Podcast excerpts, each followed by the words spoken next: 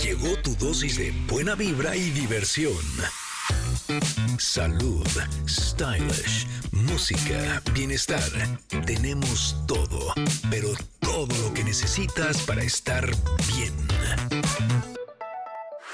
Ingrid Coronado y Tamara Vargas.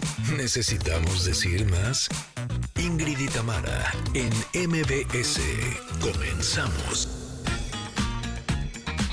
Connecters, ¿cómo les va, Connecters? Ya es martes, ¿qué onda? ¿Todos bien? ¿Todos estamos bien?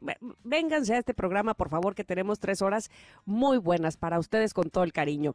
El día de hoy no va a poder estar con nosotros Ingrid Coronado, pero ya mañana otra vez está de vuelta. Y como les decía, tenemos un programa muy bueno, muy variadito. Nos va a acompañar el grupo Elefante, que me cantan re bien. Oigan, eh, van a presentar su nuevo disco y nos van a invitar a su próximo show. ¿Sabían que hoy es el Día Mundial de la Esterilización Animal? Lo dije bien, esterilización animal, ahora sí. Bueno, pues vamos a platicar con Carlos Esquivel. Él es director general de la Agencia de Atención Animal sobre por qué es importante esterilizar a nuestras mascotas y dónde podemos hacerlo. Y mucho ojo, mucho ojo. Fíjense que el doctor Luis Fernando Torres Pedraza va a venir a hablarnos de la campaña No está chido. Esta campaña es para concientizar a los menores de edad sobre los efectos de los usos de vapeadores y el consumo del alcohol. ¿Qué tal vamos? ¿Qué tal vamos? Bueno, atención mujeres, si están pasando por la menopausia o conocen a alguien que esté próximo, bueno, pues Bárbara Torres, la actriz Bárbara Torres, nos va a explicar cómo es pasar por este proceso, pero siempre con un toque de humor. También viene nuestra sexóloga Irene Moreno, hoy es martes de sexología y nos va a, hablar, sobre sexualidad con conciencia. Bueno, y tenemos muchas cosas más, así es que miren, pónganse cómodos, súbanle al radio, porque aquí empezamos Ingrid y Tamara en MBS. Iniciamos. Ingrid y Tamara en MBS 102.5. Hace, hace apenas 20 años, o sea, hace apenas, no puedo creer, Itzel, tú tenías 5 años cuando esto, ese, ese era tu cri-cri. Esa era tu música de la infancia, mi querida productora. Bueno, hace apenas 20 años que escuchábamos a Green Day, bueno, exitosísimos por cierto, con esta canción Boulevard of Broken Dreams, que ganara el premio Grammy a la grabación del año eh, y además, el álbum del que forma parte, American Idiot, también ganó premio al mejor álbum de rock. Y es que precisamente hoy es martes de rock en cuanto a música en este programa que se llama Ingrid y Tamara en MBS. Ya saben que nos encanta que ustedes participen también en la programación musical. Si este programa es de ustedes, no se hagan. Ay, sí. no me dejen sola haciéndolo. Ustedes si tienen alguna canción eh, de rock de ese género, en español, en inglés, es más en el idioma que quieran. Reto a la producción a que les complazcan, por favor. Hagan nada háganos saber nada más eh, qué canción quieren en arroba Ingrid Tamara MBS, que es nuestro ex. O también lo pueden hacer en WhatsApp, ¿eh? Claro, porque ahí tenemos comunicación directa con los connectors VIP. 5578 65 1025. Ese es, apúntele bien, apúntele bien. En lo que yo, por supuesto, saludo con muchísimo gusto a quienes hoy me están dejando acompañarles y están sintonizando el 102.5 de MBS en Ciudad de México. Qué gusto saber que estoy ahí con ustedes, en donde estén, en donde anden, en el transporte público, en la oficina, en la casa. Eh, bueno, yo como la pomada aquella. Así ando con ustedes. Eh, bueno, pues ojalá, ojalá que les guste mucho el programa del día de hoy. Estoy segura que así será, porque la producción, vamos, que se ha puesto muy, muy mona eh, con todos los temas súper variados. Y además de saludarlos a ustedes que nos escuchan en Ciudad de México, permítanme hacerlo también con quienes nos sintonizan en EXA 91.3 en Córdoba, amigos de Córdoba, saludos. Amigos de Mazatlán, ustedes nos escuchan en EXA 89.7 y también me da mucho gusto saludarles. Y por supuesto, a quienes han elegido las plataformas digitales, nuestro podcast en todo el país. Qué bueno que se están sumando cada vez más y más y más connectors en todo el mundo, inclusive. Gracias. Y además, me encanta, ¿saben qué? Que me digan, yo los escucho desde aquí, yo desde acá, yo desde... Ay, eso me fascina. Eso eh, de verdad que nos pone muy contentos eh, tener esa, esa relación con ustedes, pues cada vez más de acerquita, ¿verdad? Tenemos hoy pregunta del día. Pregunta del día. Ahí les va, ahí les va porque yo este, metí mi cuchara, metí mi cuchara y este, cambié la pregunta del día y puse otra. Y entonces dijeron, bueno, va, nos gusta esa. ¿Cuál es tu grupo de WhatsApp con el nombre más raro, más peculiar, más chistoso, más de dónde salió este grupo, este, qué cosa de nombre. Luego tenemos unos nombres para los grupos de WhatsApp, estamos de acuerdo, este, pero resultan muy buenos, resultan muy buenos. No solamente díganme cómo se llama ese grupo raro de WhatsApp, sino quiénes lo conforman. No sé si es familiar, si es del trabajo, si son los cuates de toda la vida, el reencuentro de la secundaria, qué sé yo díganme quién conforma ese grupo de WhatsApp y cómo se llama. Eh, tengo, por ejemplo, aquí ya varias respuestas en el ex. Eric dice, dice, el de la familia se llama The Others, pero también tengo uno en el trabajo que le pusieron los que sacan la chamba. Me encanta que se llame los que sacan la chamba. Muy bien, echándose porras todos. Muy bien, Eric. Eh, Edgar dice, tengo uno que se llama Otro Che Grupo y estamos compañeros de trabajo. Estoy en otro que se llama Preventa El Sol de México y era para conseguir boletos para el concierto de Luis Miguel. es que ya se hacen grupos de WhatsApp para todo. Este, no sé, para em, receta del flag napolitano, ya son como ocho, ¿no? Las señoras o qué sé yo, señores. Este, pero sí tenemos grupos de WhatsApp muy peculiares. Díganme, por favor, ya sea por ex, arroba Ingrid Tamara MBS, o también puede ser, ya se están riendo acá. Digan ustedes también, producciones, se me hace que tienen unos nombres de WhatsApp muy buenos, suéltenlos, suéltenlos. Eh, también lo pueden hacer en WhatsApp, como les decía 5578 65125. Ahí vamos a estar eh, leyendo por supuesto, todos sus mensajes. Y bueno, ya me tengo que ir al corte. Yo estoy aquí en la plática y en el chat porque me encanta hacerlo, pero antes de ir al corte, les cuento. Les cuento que eh, estaba Ingrid el otro día, creo que ya les contó ella también, pues que se sentía muy bien y que estaba yendo a los partidos con sus hijos y que iba y venía haciendo todas las cosas que ella hace, que ya saben que hace un chorro de cosas. Y entonces que empieza con escurrimiento nasal. Y ya se había resfriado. Y esos síntomas todos los conocemos. Son muy molestos, ojos llorosos, el flujo y congestión nasal, empiezas a hablar así, ¿no? Dolor de cabeza, dolor de garganta. Ay, no, no, qué terrible. Lo bueno fue que nos acordamos de Sensibit D. Se los recuerdo también a ustedes, Connectors. Eh, Sensibit D, que sabe del alivio de las molestias de la gripe, del resfriado común, y es para toda la familia. Sensibit D da alivio continuo hasta por 12 horas, fíjate, y sin producir sueño. Y así ya puedes seguir con tus actividades sin sueño y sin molestias. Sensibit D sabe de cómo decirle adiós a las molestias del resfriado común y consulten a su médico. El permiso es 2233-00201 B3235. Con eso nos vamos a ir al corte ahora sí para regresar porque sí, tengo carta del comentarot y me gustó, ¿eh? Me gustó la que me salió el día de hoy. A ver qué dicen ustedes, a ver qué les parece. Por lo pronto regresamos después del corte. Somos Ingrid y Tamara en MBS.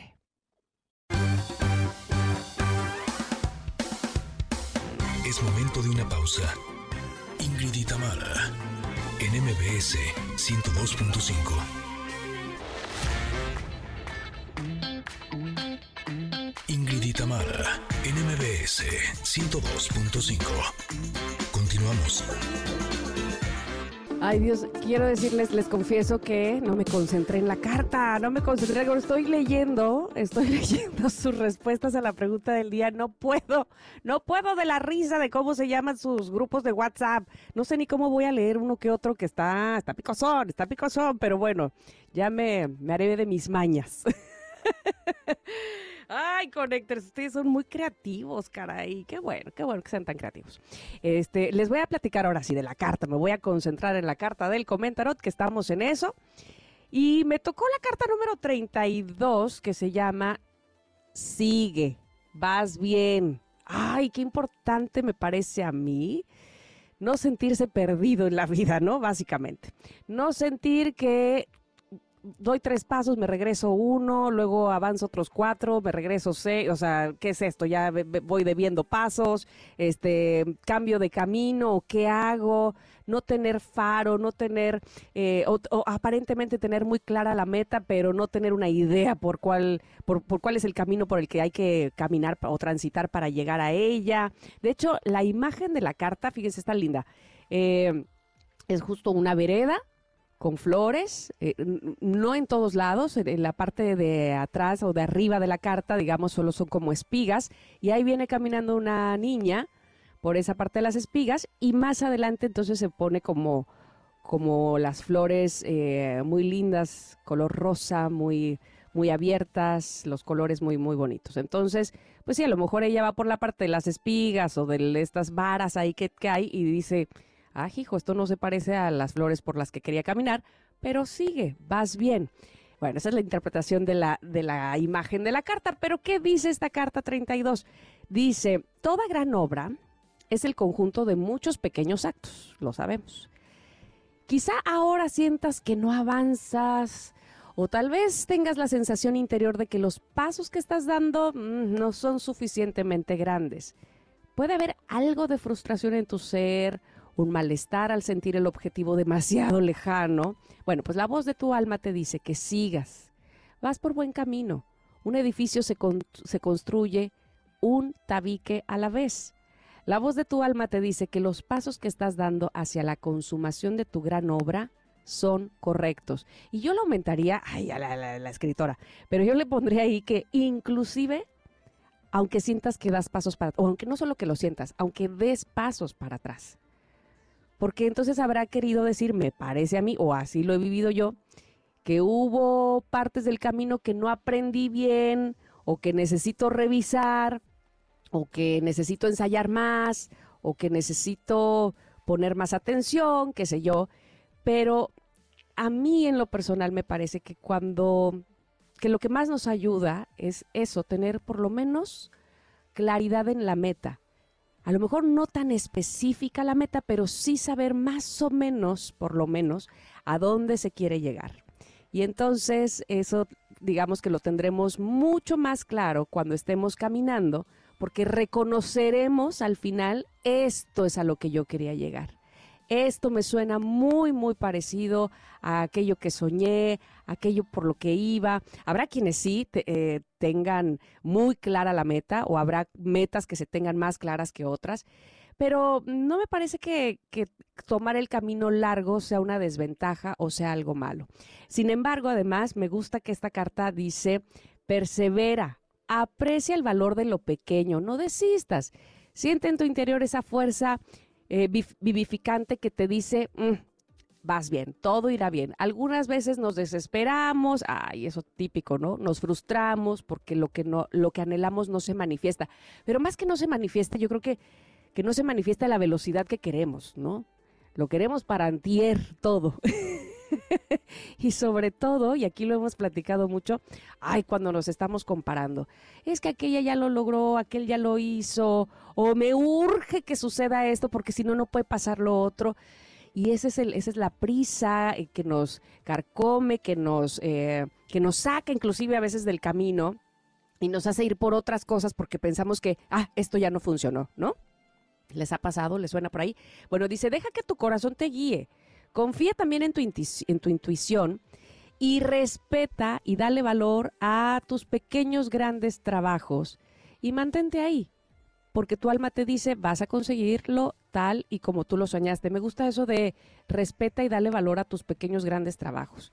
Y es que sí, definitivamente, hay veces que la escalera son 36 escalones y apenas vamos en el 2 y entonces valorar esos dos que se, que se han subido, bueno, por supuesto que se debe de hacer porque nos costaron trabajo, porque, eh, no sé, este, tuvo que ver con nuestro arrojo, con nuestra decisión, con, muchas cosas que hay que respetar y hay que valorar y hay que decir, si no se subían estos dos, difícilmente iba yo a llegar hasta el 36. Así que vamos por otros dos, vamos por tres, qué sé yo.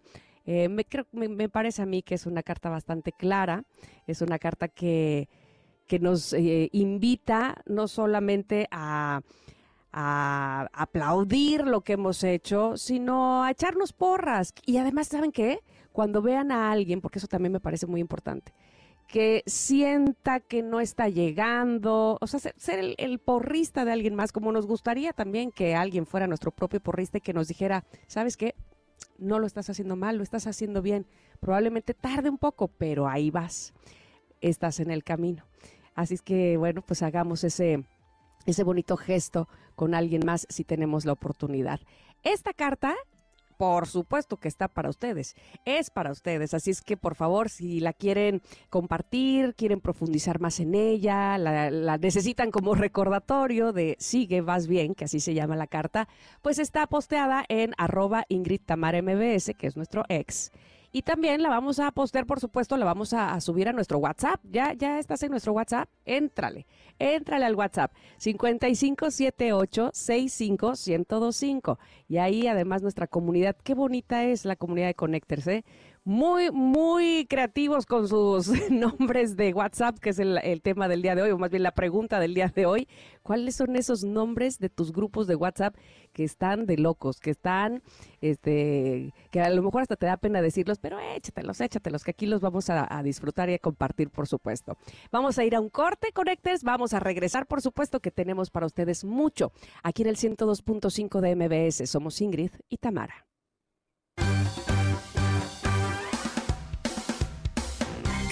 De una pausa. Ingrid y en MBS 102.5.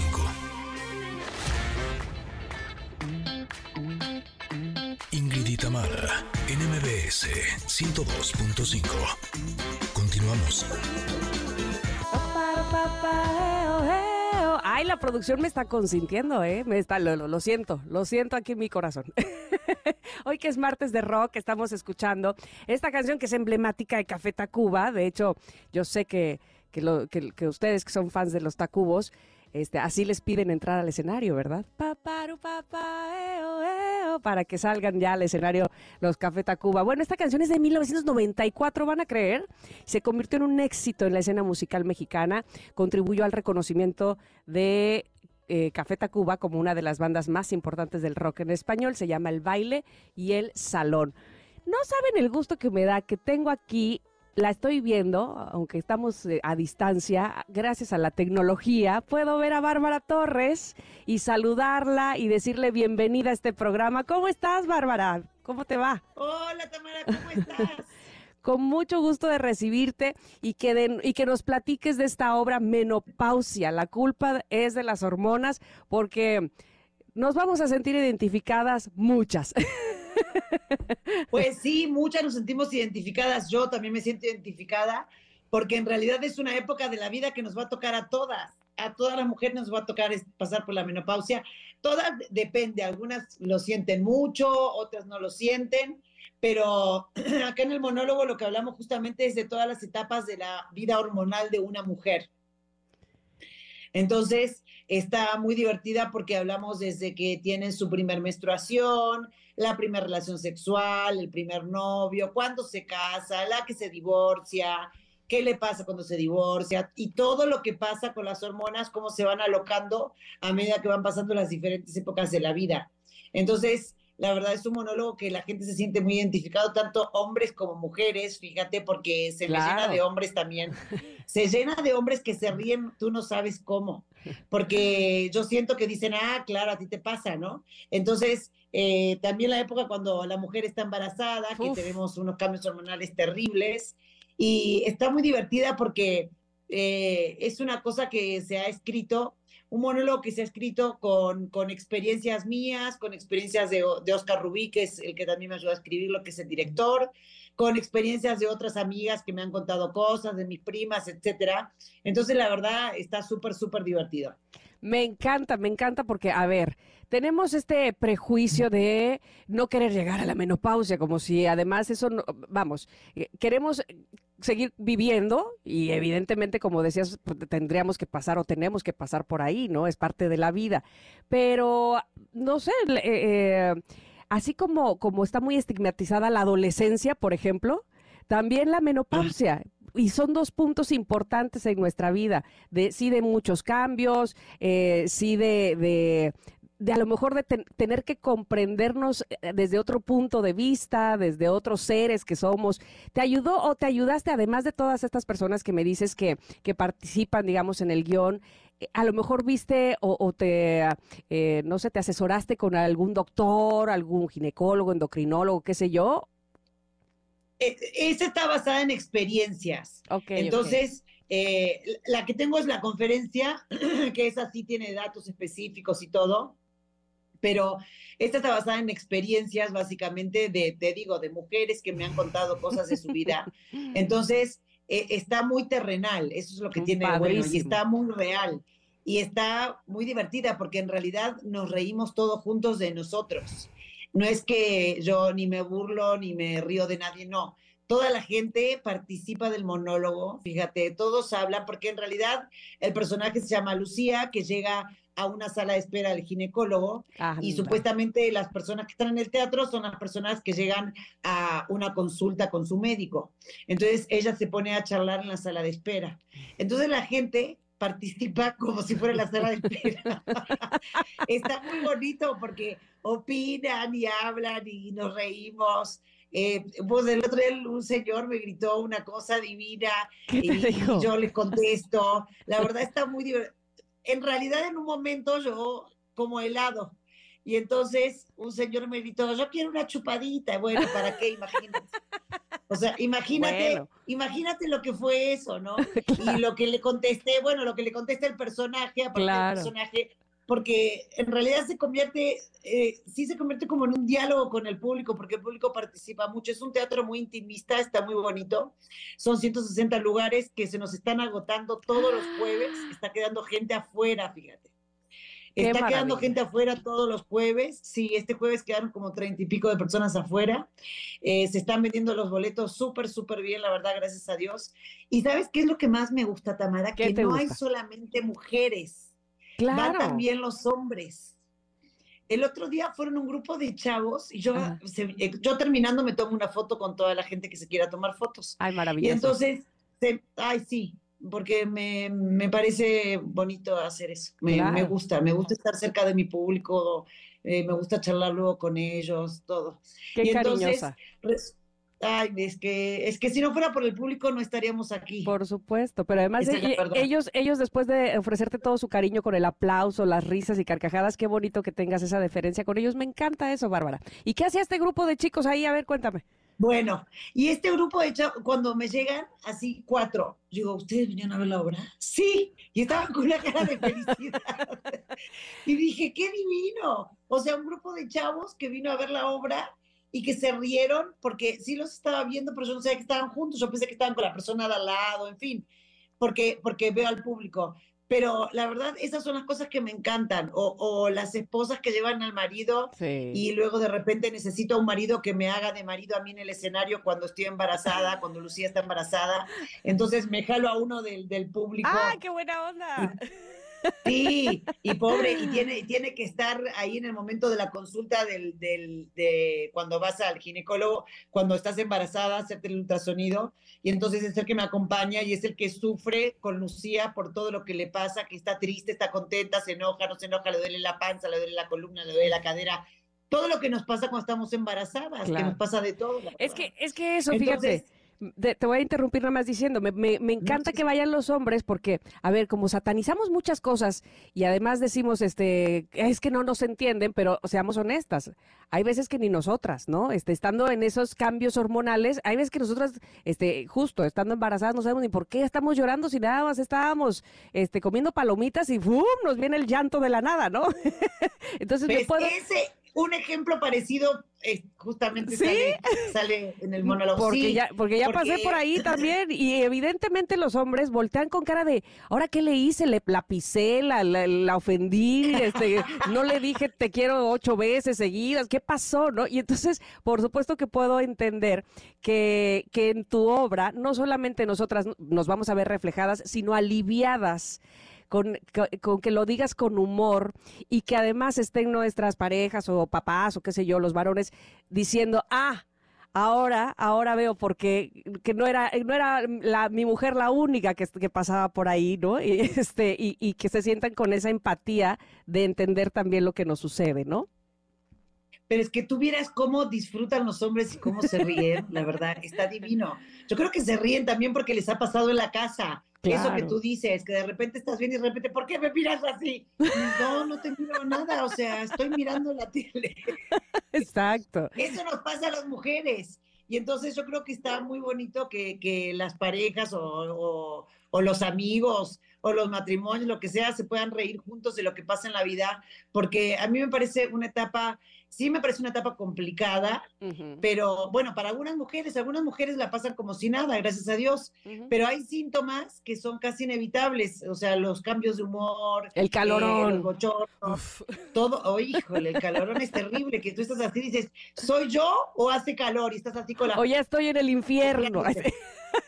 Es terrible. Este, mis hijos se ríen, mis hijos se ríen, me dicen, a mamá ya le dio el calor, ya le dio el calor a mamá, y me abren las ventanas, me bajan las ventanas de la camioneta, todo. Pero esa es la idea, poder reírnos juntos de lo que nos pasa. Y sabes qué me gusta? Que se está empezando a utilizar ya la palabra menopausia, no como si fuera un tabú. Porque antes tú le preguntabas a alguien y te decía, sí, porque estoy en la... Y no te lo decía. o le daba pena. exacto. O sea, ¿por qué no decirlo si es una etapa normal del ser humano, de las mujeres? A los hombres también les da la andropausia. Andropausia, sí. O sea, es una etapa normal y es una etapa que uno puede seguir viviendo y puede seguir haciendo de todo, con cambios. Yo sí digo que es como la adolescencia de la adultez. Totalmente. Porque, porque son los mismos cambios que, bueno, los mismos cambios son diferentes, pero son cambios hormonales, como tienen los adolescentes, como tienen los pubertos, y ellos no entienden qué les pasa. Y muchas mujeres no entienden lo que está pasando. O sea, yo al principio de la menopausia no entendía, yo decía, ¿qué onda? O sea, de hecho me fui al ginecólogo, pensé que tenía un tema en el útero, le dije, estoy mal del útero, tengo un problema, Pablo. Y me dice, no, Bárbara, está con la menopausia. Se llama menopausia. Yo preocupada. Exacto, yo llegué súper preocupada con el ginecólogo a decirle, Pablo, me voy a morir. No, tranquila, tranquila, vamos a hacer un perfil hormonal, tranquila. Entonces, son estas cosas que creo que, que nos pasa a muchas mujeres y que les pasa a muchos hombres en sus casas y siento que está muy divertido de ver. Y aparte van chavitas, van también mamás. Bueno, va, el otro día fueron un grupo, la, el jueves anterior, un grupo de mujeres, como de 50, 60. Tú no sabes lo que se han reído esas pues mujeres. Pues me imagino. Porque aparte, cuando yo voy contando las anécdotas, bueno, Lucía va contando sus anécdotas, ellas se metían en las anécdotas y me contestaban. Y yo pregunto y digo, ¿quién, ¿quién que apareció? Y me contesta el público. O sea, está muy interactivo y está muy divertido. La verdad, yo me divierto muchísimo haciéndolo. Es maravilloso. estoy sola en el escenario, estoy, sola con la, estoy con la gente, no estoy sola. Es maravilloso que toques el tema, es maravilloso que podamos verlo con tu humor, con tu talento. Yo creo que de verdad que es, somos muy afortunados de tener esta obra de teatro que se llama Menopausia, la culpa es de las hormonas, con Bárbara Torres y que está en el nuevo Teatro Versalles, ¿verdad? Exactamente, el nuevo Teatro Versalles, donde estaba el Teatro Silvia Pinal, está en el segundo piso, tienen que subir por elevador y todo, pero está todo perfecto. Y mm, se van a divertir mucho. Todos los jueves, 8.30 de la noche y déjame contarte que los boletos se acaban casi un día antes. Ah, ah, ah. Estoy muy, pero muy contenta. No lo, No, lo dudo, pero ni tantito. De verdad que me da mucho gusto. Pero, Connectors, ustedes que nos están escuchando en este momento, yo les tengo una buena noticia porque tenemos cinco pases dobles para regalarles. Y eso me pone muy feliz para que disfruten de Bárbara, para que disfruten de este monólogo, para que se suelten a reír a carcajadas. Y lo único que te voy a pedir, Bárbara, es que me digas qué pregunta les hacemos para que se los ganen. ¿Qué pregunta les hacemos para que se los gane? Eh, puede ser una que sea fácil. Sí, que sea fácil. Si conocen alguna mujer con menopausia y que, que la mencionen. Ándale, ándale. Que la mencionen para que ya empecemos a sacar el tema de la Eso. para que sea más normal. Perfecto, pues al 55 78 65 1025. Ya la productora está diciendo a mi mamá, tú no juegas, Itzel, tú no juegas. 55 78 65 1025, queridos connectors, para que por favor se ganen estos pases dobles, vayan a disfrutar del, del, del talento de Bárbara Torres y a reír mucho con esta obra, con este monólogo. Te agradezco tanto que hayas estado con nosotros, Bárbara. Gracias.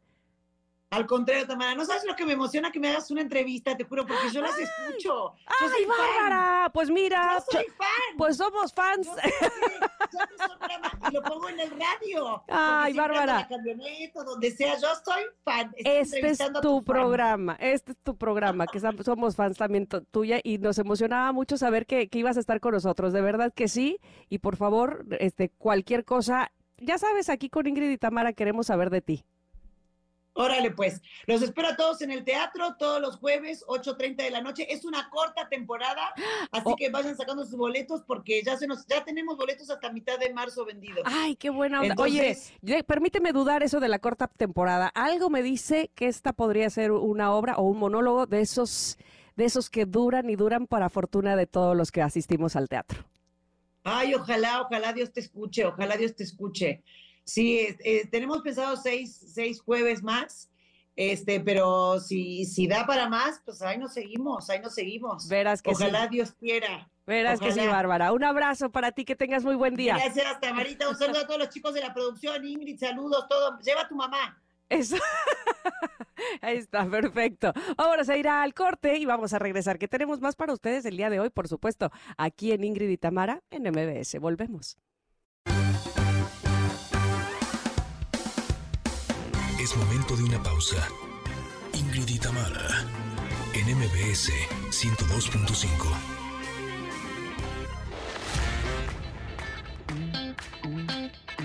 Ingrid y Tamara, en MBS 102.5. Continuamos. ¡Ándale! Hoy es martes de rock en este programa. Les recuerdo, todos los martes ponemos rock y em, eh, estamos escuchando los Foo Fighters. Esta canción de Pretender de 2007 que se gana el Grammy como mejor performance de hard rock en ese mismo año. Oigan, y ya me están pidiendo aquí canciones de rock. Ahorita, mi querido, ahorita te voy a decir quién me lo pidió. Edgar. A la salida de este bloque ponemos la canción de Aerosmith que estás pidiendo, pero por supuesto, gracias por estar contestando la pregunta del día. Me tienen atacada de la risa todos ustedes. La pregunta del día para quienes no la escucharon es, ¿cuál es tu grupo de WhatsApp que tiene el nombre más peculiar, vamos a decir así, peculiar entre comillas, más raro, más chistoso, más que no, no sé de dónde sacaron esos nombres? Algunos sí sé, por ejemplo, espérame, Itzel, porque tengo unos aquí también en el ex muy buenos. Este dice, bueno, dice Mim, tengo uno que se llama hamburguesas sabrosonas. ¿Qué tal el nombre del chat? Hamburguesas sabrosonas. Este, porque así se llama el negocio al que vamos. Ah, ok. Y sí hacen honor al nombre. Y hay otro que se llama Viejas, tres puntos, amigas. Luego tengo otro que dice Fernando, el de mis amigos de la prepa se llama Los Barrigones. Te digo que hay unos que sí, está muy claro, ¿verdad? Está muy claro porque se llaman así. Luego acá Maribel dice, ella nos escribe por WhatsApp, mi hija y yo tenemos uno llamado Activity Rat Rativity. En ese nos mandamos manualidades y el nombre es porque nos decimos ratas de cariño. ¡Ah, qué cariñosas! Maribel. Ok, ok. Aparte me mandan la foto de cómo se llama el WhatsApp, cómo se llama el chat. Eh, Araceli dice... Buenos días. Respecto a la pregunta del día, creo que el más peculiar es un grupo de amigas que nos queremos mucho. Nos conocemos desde hace más de 15 años y hemos pasado muchas cosas lindas, fuertes, tristes, eso sí, siempre unidas y nos llamamos Ramillete de Flores Bellas. ¿Eh? ¿Qué tal? Y hasta foto manda. Ramillete de Flores Bellas y ahí estamos en Cozumel el año pasado. Qué delicia, se ve esa agua deliciosa, parece alberca y es el mar. Eh, Paf dice, tengo un chat que se llama Dementes, me queda claro. Este, bueno, supongo, porque se han de llamar así. Emanuel dice, los cochilocos gruperos radioactivos de la UAM. Así se llama tu chat. Los cochilocos gruperos radioactivos de la UAM. Y es un grupo de amigos de la universidad, claro. Y pues ni sé por qué le pusimos así, pero bueno, buenos días, Tam. Espero que tengas excelente martes, tú también. Escuchándote desde la oficina. Qué padre para alegrarme el día. Gracias. Ay, Emanuel, qué gusto, qué gusto que estoy ahí contigo. Eh, Melanie dice, las migas son mi pasión. Es el nombre de un grupo de la familia. las migas, las miguitas. ¿Sí saben todos lo que es la- las miguitas? O, o yo estoy diciendo algo que no es. De estas tortillitas, este, como que se fríen, ¿no? Cuando es huevo con miguitas, bueno, o a lo mejor dice las migas de las amigas. Ay, eh, aclárame, Melanie, yo estoy inventando. Dice, eh, ah, no, sí dice, es un platillo que visiblemente no es muy atractivo, a mucha gente no le gusta, pero a los integrantes de este grupo sí nos gusta, es muy rico y eh, sí saben dónde comerlas. Ok, por eso se llaman las migas, son mi pasión. Muy bien, sí hablan de lo que yo les digo, creo. excelente día, Connectors. También para ti, Melanie. Mitzi dice, ¿Qué vamos a comer? Ah, bueno, pues ese es el grupo, es el grupo de chat de nosotros, de qué vamos a comer. Este, ¿sí está raro el nombre? Está, muy claro, eso me, queda así perfectamente claro que para qué es ese grupo de chat. Em, dice aquí, ahora verán, dice Daniela, mis primos hicieron un grupo de chat con un nombre algo no muy amoroso, que me da penita, que dice PUT, lo que sigue, el que se salga con el fin de fomentar lo que viene siendo, dice, la bonita convivencia. Ok, Daniela. Y lo logramos un tiempo, pero se fueron saliendo. Uh, pues mira, no funcionó ni el nombre. Este, Adriana dice, las bellas del B. Somos compañeras de la secundaria, nos conocemos hace 36 años. Me encantan esos grupos bueno, me parece que son bonitos. Eh, Almis dice, mi grupo de amigas que conocí en la natación se llama Sirenitas. Lo más chistoso es que ya ninguna realiza natación. Ah, bueno, se les quedó, se les quedó el nombre.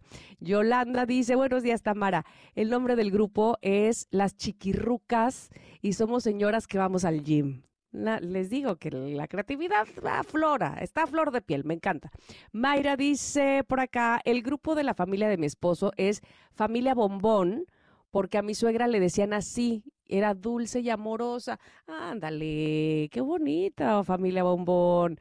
Qué bonitos. Eh, María dice, eh, mi chat de familia se llama Familia Telerín. Marta comenta, las, ¿qué? Los poliporquis es de hermanos y sobrinos y cuñadas. Y le pusimos así porque varios subimos de peso. y era así porque mi hermano mayor se llama Hipólito y le decimos Poli.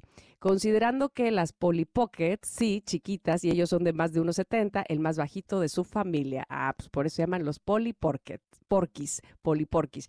Eh, Isabel comenta, estoy en un grupo de mis hermanas que se llama Las Chulas pero tengo otro grupo de mamás luchas. Y el de toda la familia se llama Agustina y Carlos, que son mis padres. Ah, ok. Toda la familia se llama como tus papás, así se llama el grupo de chat. Órale, qué padre. Buenos días a todos. Pues muy bien, Isabel, qué, qué bonito que, que, mencionen ahí, que el nombre del grupo sea tus papás. Eh, Nelly dice, hola, mi esposo, compadres y ahijado, tenemos un grupo llamado Chilito Piquín. Chilito Piquín, ¿cómo de que no? Eh, Yasmín, porque nos esforzamos, ¿verdad? Nos esforzamos por poner unos bellos nombres atractivos y, creativos, me encanta. Eh, dice acá Rubén, en el, en el ex, dice, un grupo de hermanos con 47 años de vida y 42 de conocernos, nos llamamos La Perrera, perros del mal. ¿Qué tal este? Me encanta, me encanta. Y tienen logo y todo. O sea, le hicieron logo a su chat. Me fascina. Bueno, a ver, están muy comprometidos, ¿eh? Ya los vi. Esmeralda dice, somos las chavarrucas, mis amix y yo.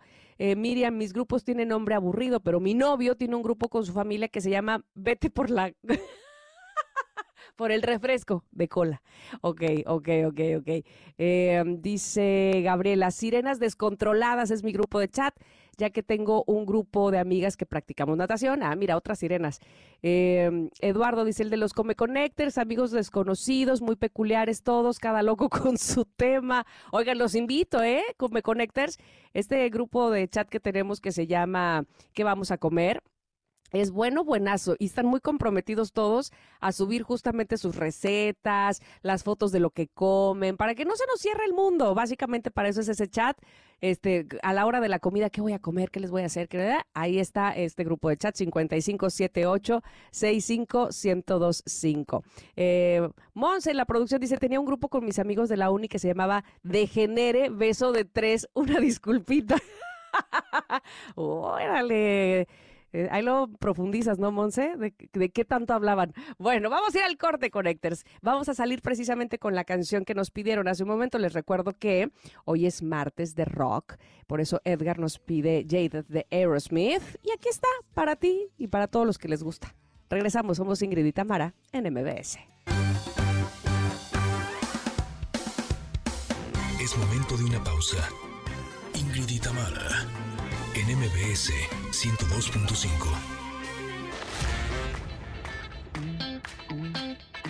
Ingrid y Tamara, NMBS 102.5. Continuamos.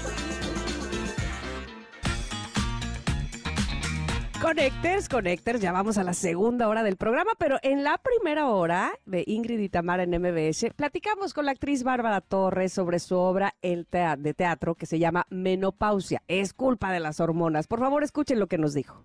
Acá en el monólogo lo que hablamos justamente es de todas las etapas de la vida hormonal de una mujer. Entonces, está muy divertida porque hablamos desde que tienen su primer menstruación, la primera relación sexual, el primer novio, cuándo se casa, la que se divorcia, qué le pasa cuando se divorcia y todo lo que pasa con las hormonas, cómo se van alocando a medida que van pasando las diferentes épocas de la vida. Suena muy divertido, pero ¿saben qué? Más adelante nuestra amiga, la querida sexóloga Irene Moreno, nos va a hablar sobre sexualidad con conciencia. Y platicaremos con el doctor Luis Fernando Torres Pedraza de la campaña No está chido para concientizar a los menores de edad sobre los efectos de los usos de vapeadores y también del consumo del alcohol. Pónganse todos muy atentos, por favor. Y también nos acompañará el grupo Elefante. Bueno, tenemos tantas cosas. Quédense, por favor. Somos Ingrid y Tamara en MBS. Continuamos.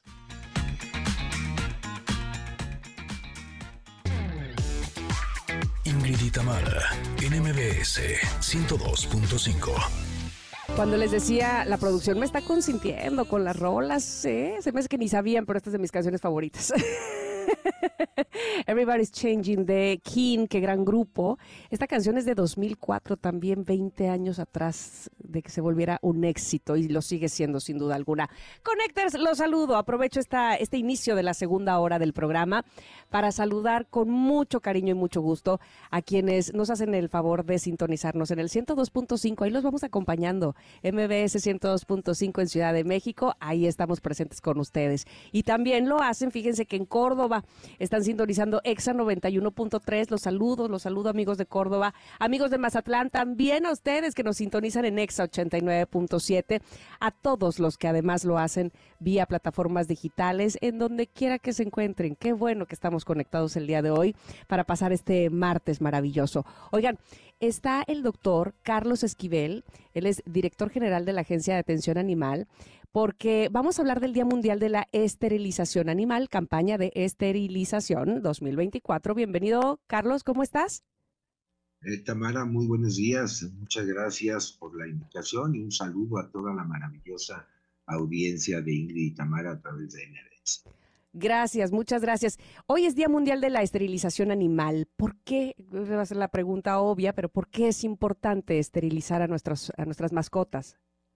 Eh, déjame simplemente ponerte un poquito de contexto de dónde viene este Día Mundial de la Esterilización. Se publicó por primera vez en 1995 a través de una organización internacional que es la Human Society Veterinary eh, y precisamente decidieron que el último martes de febrero de cada año se conmemorara la esterilización. ¿De dónde parte esto? Bueno, porque es importante esterilizar a nuestros animales de compañía pues básicamente bajo una premisa de control mental. Sabemos que dentro de los animales de compañía, las que tradicionalmente llamábamos mascotas, ahora reciben ese apelativo desde 1998 como animales de compañía. Animales de compañía, ok. Exacto, de perros. Fíjate que tuvimos la oportunidad de publicarlo en 1998 y nos dijeron que estábamos locos, mm. que iba a ser muy difícil cambiar una palabra que es la de mascota por animal de compañía, pero según el diccionario de la Real Academia de la Lengua Española, mascota significa persona, animal o cosa que trae buena suerte. O sea, es un amuleto, es un talismán. ¿De verdad ese es el significado? Qué, qué, extraño. Sí, fíjate qué interesante. Ya sabes que la cartera de la abuelita trae la mascota, su billetito o trae algún tipo de cosa. Eso es una mascota. La mascota es el guante del catcher o de béisbol, por ejemplo. Y sabemos que estos animales particularmente tienen una interacción muy, muy fuerte con el ser humano. Incluso nos dicen que se considera un miembro más de la familia. Entonces, en este espectro de los animales de compañía, pues hay funciones o técnicas, Tamara. Esto quiere decir que habrá ejemplares de raza donde el objetivo es perpetuar las características genéticas de una raza y que por lo tanto se convierten en pies de cría. Pero no todos los ejemplares son pies de cría cuyo objetivo primordial sea perpetuar la genética de tal o cual raza. Por lo tanto, en esos ejemplares lo conveniente es controlar la natalidad porque debido a la irresponsabilidad que hemos tenido a través de décadas, abandonamos animales, los eh, maltratamos, los echamos a la vía pública y estos animales pues empiezan a generar sus ciclos vitales generando ya problemas de impacto ambiental. Entonces, la primera eh, indicación por la cual se debe de realizar esterilización o por qué es importante, que fue el planteamiento de tu pregunta, es en primera instancia el control natal. Ahora bien, conociendo y oía con mucha atención, yo soy especializado en reproducción, el equivalente en medicina para humanos sería la ginecología o la urología, y hablaban de el alocamiento de las hormonas y de todos estos fenómenos. Eh, nuestros animales de compañía, el efecto hormonal, no hay excepción también para producir patologías del sistema reproductor. De tal suerte que la segunda indicación o de importancia para hacer esterilización es porque previene varias enfermedades de índole Y aquí te voy a dar un dato que ha generado eh, mucha reflexión a nivel mundial, porque por ejemplo el cáncer de mama, el cáncer de mama, sabemos, es estrógeno dependiente. Estrógenos es una hormona que se produce en los ovarios de, todas las hembras. y respetuosamente entiéndase por hembra humana también. Por lo tanto, se sabe que quitar la fuente de estrógenos, en este caso los ovarios, reduce la incidencia de cáncer de mama. En nuestros animales de compañía, si este procedimiento se realiza antes del primer celo o brama, la incidencia de cáncer de mama es cero. Por obvias razones, las asociaciones internacionales de ginecología, pues por obvias razones no pueden eh, sugerir ni siquiera la esterilización de las damas, por obvias razones, valga la redundancia. Pero eh, foros internacionales nos han comentado, daríamos lo que fuera, porque con una técnica con esto evitaríamos la principal causa de muerte de las damas a nivel mundial. Fíjate la relevancia de esta herramienta que tenemos a disposición para nuestros animales de compañía. Asimismo, en el caso del macho, con cuestiones de próstata y una serie de elementos, que también la esterilización es muy provechosa.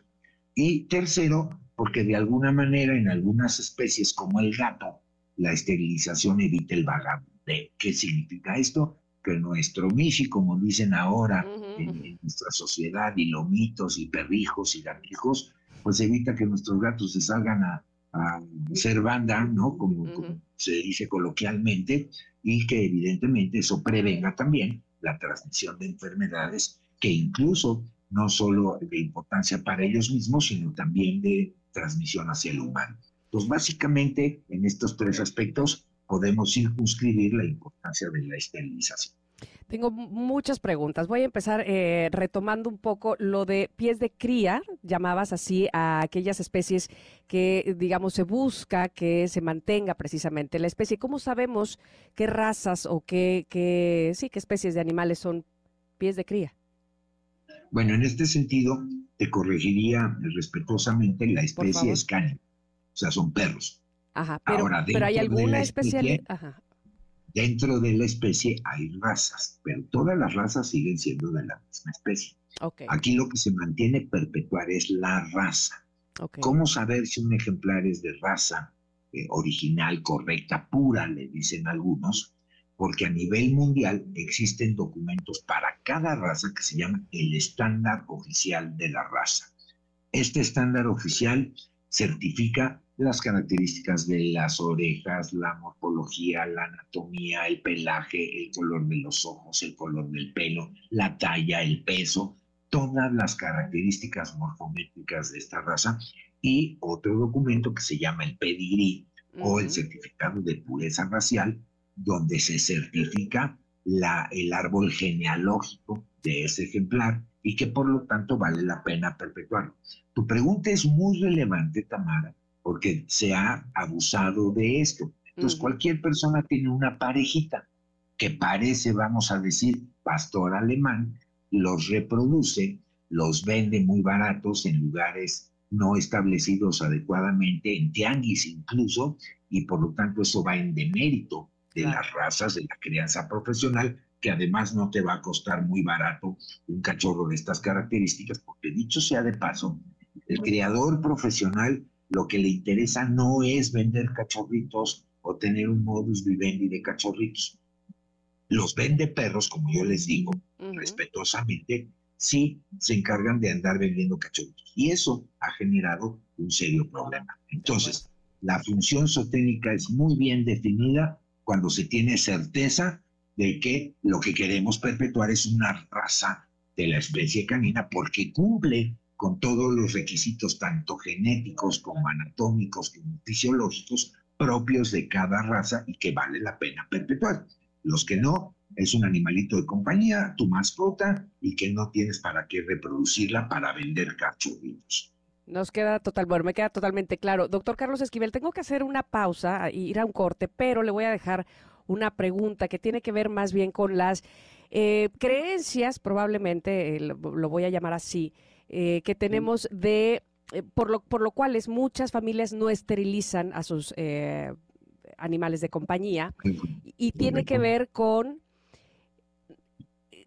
con no, no, ¿cómo no le voy a permitir casi casi, ¿no? esa es la, la, palabra, pues, este, que tenga eh, eh, descendencia, que tenga eh, perritos, pues, gatitos, qué sé yo, o sea, como, como, no sé si estamos humanizando o, tiene que ver eh, más, bien con una eh, creencia eh, pues antigua o mal planteada de que les hacemos daño al no cruzar a nuestras mascotas. Podemos regresar, o nuestros perros de compañía o nuestros animales de compañía, porque ahora ya sé que mascota no está correctamente bien dicho. ¿Regresamos con esa, doctor?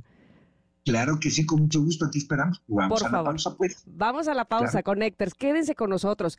Eh, estamos platicando con el doctor Carlos Esquivel precisamente eh, sobre eh, esta jornada permanente de esterilización gratuita, porque además hoy, hoy es el Día Mundial de la Esterilización Animal. Así es que quédense, los invito. Somos Ingrid y Tamara en MBS.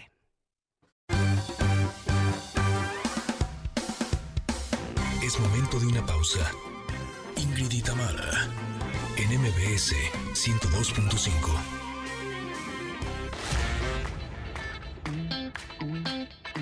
Ingrid y Tamara, en MBS 102.5. Continuamos.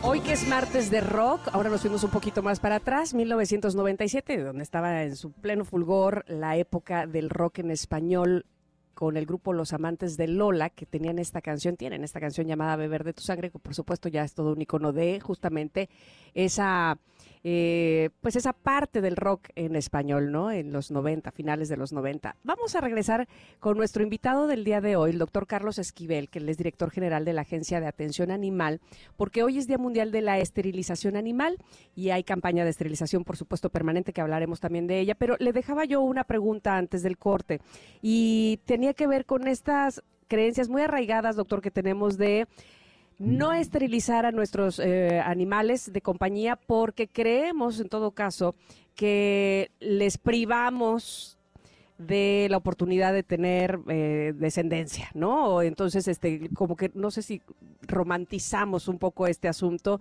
y lejos de estar cerca de la verdad, pues estamos cometiendo un error. Eh, sí, por supuesto. Y yo creo que lo has dicho atinadamente. Mira, primero partamos de la base que cualquier persona tiene la libertad de creer en lo que quiera, desde el índole religioso, político, social, científico, del que quiera. Esto se, se convierte en una creencia, en un mito o incluso en una leyenda urbana. Por definición sería un dogma de fe y la fe no solamente tiene que ver con cuestiones teológicas, es en algo que yo creo y lo arraigo de tal manera que es mi verdad absoluta. Mm. Ahora bien, ¿por qué se generan los mitos o las creencias? siempre hay una pregunta que hay que, tratar de responder, pero como a lo mejor no cuento con el conocimiento o no soy un especialista en el área, pues lo respondo a como mejor me parece, y es cuando se genera una leyenda. Partiendo de este contexto, Tamara te diría, el método científico no. La ciencia se basa en conocimiento y eso permite disipar mitos o creencias o leyendas urbanas. Ahora, concretamente a estos mitos de, de que me rehuso a esterilidad, voy a, esterilizar a mis animales, voy a mencionar algunos de los más frecuentes. Jugamos a ser el ser supremo o divino de su preferencia, que le quitamos el derecho divino a procrear. Comentarios de que si a mi macho yo le quito los testículos, va a perder virilidad, va a perder su temperamento de buen guardián, ya no va a ser masculino. En las hembras va a perder la oportunidad de ser madre, de conocer la maternidad. Y por mencionarte algunos, todo esto es falso. Todo esto son creencias humanizadas, como tú bien dijiste. Es decir, tendemos a antropomorfizar a nuestros animales. No son humanos. Y partiendo de esta base tenemos que recordar dos cosas. Hay dos términos importantes. Tú dentro de poquito, más adelante del programa, vas a tener una sexóloga. Y estos dos términos son, una cosa es reproducción, que se define como la perpetuidad, ahí sí, de una especie. Y otra cosa muy diferente es la sexualidad. La sexualidad la, la, usamos los seres humanos. Y por definición, ¿qué significa sexualidad? Propensión al placer carnal.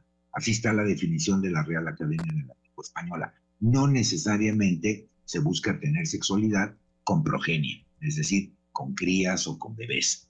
Entonces, partiendo de esa base, los animales lo que hacen es reproducirse para que sigan vivos en la paz de la tierra.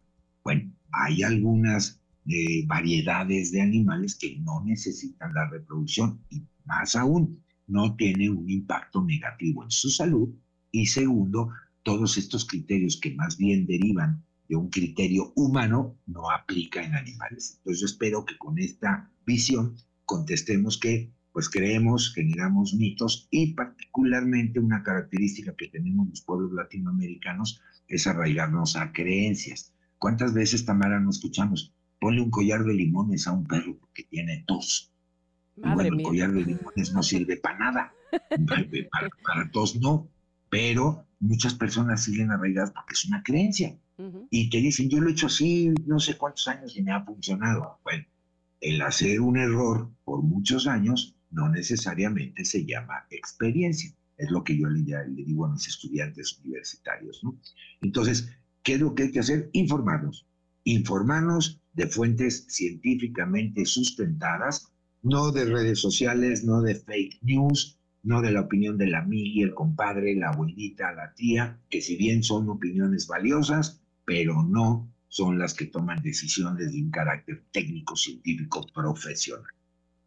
De acuerdo, Carlos, muchísimas gracias por esta explicación. Bueno, yo creo que nos quedó muy claro. Sin embargo, nos queda poco tiempo y quisiera abarcar rápidamente dos cosas. Ojalá que, que podamos unir una con la otra. Una es, ¿qué nos puedes decir sobre eh, México y la sobrepoblación de perros eh, en estado de calle o, callejeros? Es decir, eh, me parece que, que, hay una explosión demográfica o una sobrepoblación de perros, ¿es así? Sí, yo creo que para poder hablar de sobrepoblación, primero tendríamos que decir cuál es la población normal para luego decir que hay sobrepoblación. Yo más bien diría que hay un exceso de reproducción porque no tenemos una variable para poder comparar eso, pero te doy datos duros a tu audiencia, lo haré lo más rápido posible. En México, Ciudad de México, sin contar Valle Comunitaria conurbada, se cuenta con hogares, entiéndase por hogar, un lugar físico donde cohabitan dos o más integrantes, no necesariamente siendo familia, pueden ser roomies, pareja, etcétera. Hay 2.757.433 hogares, con una ocupación que va desde dos hasta cuatro personas, dependiendo la alcaldía de la cual estemos hablando. Iztapalapa, por ejemplo, es la más poblada, Milpalta la menos poblada. El 57% Tamara de hogares tiene un perro, el 19% tiene un gato. Eso significa, considerando un ejemplar por hogar, hablamos de 1.700.000 perros y aproximadamente 600.000 gatos. Y por abandono en condición de calle, el indicador muestra que va desde un 10% hasta un 60%, de tal suerte que entonces, con el indicador más bajo, estamos hablando de 170.000 perros en condición de calle y 60.000 gatos en condición de calle. Reproductivamente activos, por lo cual programas como los que hace la Agencia de Atención Animal de la Ciudad de México pretenden estabilizar y controlar esta población para que no siga creciendo, porque obviamente son especies que no son naturales de cualquier ecosistema. De acuerdo. Y entonces, bueno, eso, eso me lleva a la siguiente, que esa es la jornada permanente de esterilización gratuita que eh, nos surge saber que, existe y que además tenemos la posibilidad de eh, llevar precisamente a nuestros animales de compañía a, esterilización. ¿Cómo, ¿Cómo se lleva a cabo esta jornada? Correcto, tenemos jornada permanente de esterilización entre semana aquí en las instalaciones de la agencia y ahorita te doy un correo para que puedan hacer su cita. Todos estos servicios son completamente gratuitos y los fines de semana andamos itinerantemente en las 16 alcaldías. Los miércoles ahora de cada eh, semana estamos visitando los 12 pueblos, por ejemplo, originarios de Milpa Alta, para estar eh, coadyuvando tanto para controlar animales en condición de calle como de animales con tutor, es decir, que están bajo la custodia de alguien. Quiero decirte que en lo que va de la presente administración hemos esterilizado en conjunción con otras instituciones y alcaldías más de 91 mil 500 ejemplares, aplicado más de 18 mil vacunas antirrábicas. Y esto es muy relevante, es muy importante. ¿Cómo le pueden hacer? Primero, no se dejen engañar, esto no tiene ningún costo, al menos lo que organiza la Agencia de Atención Animal. Es un servicio gratuito para la ciudadanía. ¿Ok? Tienen que mandar un correíto a la siguiente dirección electrónica que es salud.agatan.gmail.com. Lo repito con mucho gusto, salud gmail.com Ahí ustedes dicen, tengo uno, cinco, diez, veinte, tal, tal, tal, tantos machos, tantas hembras, y a la vuelta del mismo correo en forma inmediata se te va a programar tu cita y las indicaciones con las cuales se debe de presentar el, animalito para tenerlo en la intervención eh, quirúrgica. Decirte también que hemos puesto en operación desde el inicio este registro, te lo muestro en pantallita, que se llama Registro Único de Animales de Compañía.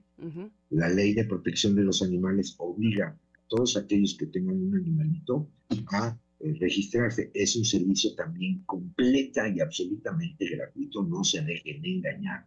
Esto no pretende como las creencias que hay por ahí, que es para cobrar un impuesto y es para espiarte, y esto no es cierto, esto está ceñido a la ley federal de protección de datos personales, y este registro es un requisito para proceder a la esterilización cuyo único fin tiene valor estadístico, pero además tiene valor agregado. Será aceptado en muchos establecimientos donde recibirás un apapacho especial por presentar esto. Te puede ayudar o nos permite ayudarte a localizar a tu animalito si es que se extravió. Nos permite ver también si tú ya tienes el animalito y de repente se abandonó, sabemos que tiene nombre y apellido de quien lo cuida y por alguna razón lo abandonó. Entonces, con toda esta atmósfera son uno de los programas permanentes que esta agencia está desarrollando y quiero decir con mucho gusto que a la fecha ya tenemos más de 153.942 registros de este tipo.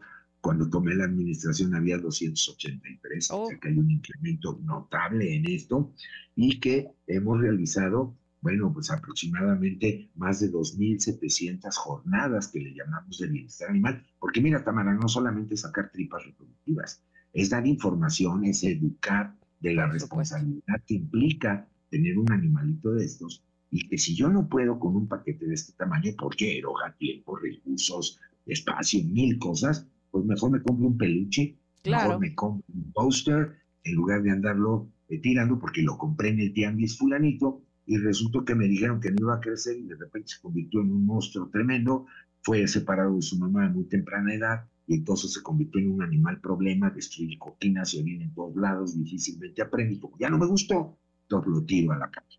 O alguien en casa no estaba de acuerdo y yo llegué con el multito y eso me genera problemas. Entonces todo esto va alineado a una situación de educación y gracias a tu medio por difundirlo. Al contrario, doctor Carlos Esquivel, gracias por contribuir a nuestra orientación, a nuestra educación para eh, poder darles a nuestros animales de compañía una mejor vida, una vida digna y además, eh, pues evidentemente saber sobre la importancia de la esterilización como fue el tema el día de hoy. Te agradezco muchísimo, doctor. Gracias. Al, contrario, gracias a ti y si me permites una reflexión final, decirle a la ciudadanía, a tu audiencia, que sí se puede trabajar en equipo con organizaciones de la sociedad civil, con las instituciones de gobierno, con las asociaciones académicas, las instituciones gremiales, la industria privada, para hacer esto.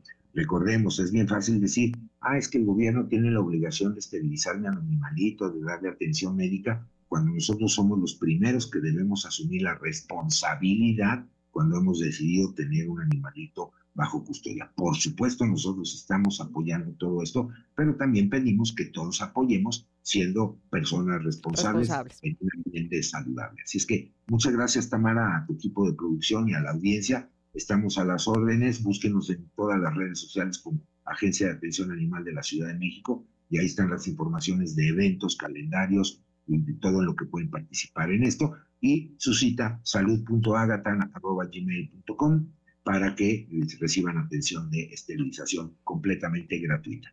Así lo haremos, doctor. Muchísimas gracias nuevamente. Nosotros vamos a tener que ir a un corte rápidamente, pero regresaremos, por supuesto, con más en este programa, que es para ustedes, Connectors, que se conectan precisamente con nosotros, que se unen al 102.5 de MBS. Somos Ingrid y Tamara.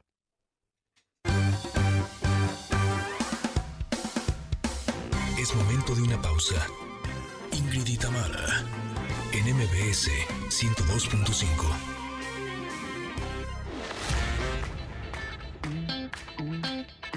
Ingrid y Tamara, en MBS 102.5. Continuamos.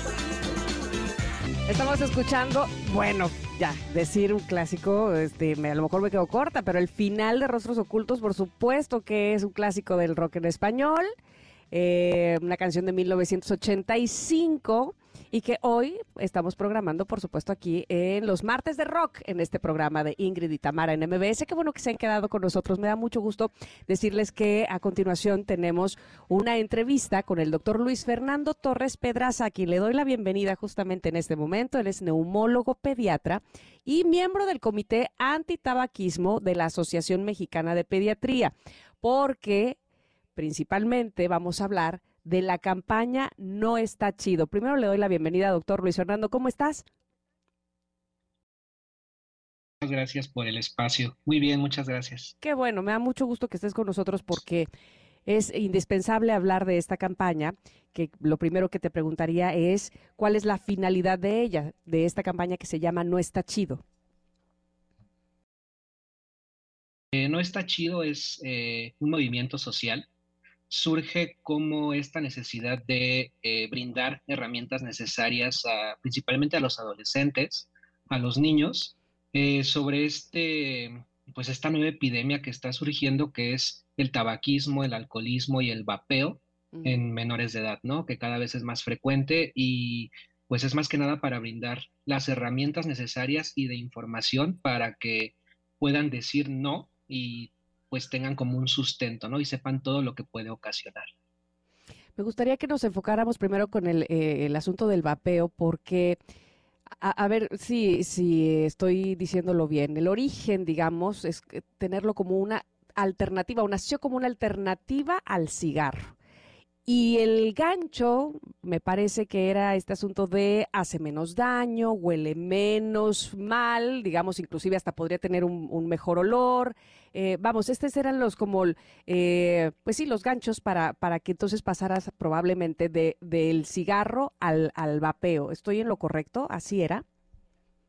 Sí, así es. Y de hecho, em, sigue siendo em, todavía como que no hay la, el sustento necesario para el gobierno y para, pues sí, los, eh, los dirigentes de muchos países, todavía no hay el sustento necesario para lo contrario. De hecho, muchas guías lo siguen utilizando como una alternativa en el, en el dejar de fumar, ¿no? Y eh, pues a pesar de que ya existen muchos estudios que respaldan que pues todos los el daño al, pulmón y a otros órganos que puede ocasionar, pues todavía no está como tal prohibido, ¿no? Eh, incluso aunque la FDA, por ejemplo, eh, ha hecho pues algunos llamados y algunas publicaciones de algunos casos con daño pulmonar crónico ocasionado por este tipo de sustancias, todavía el gobierno, los consulados todavía no establecen como tal una negativa acerca de su uso.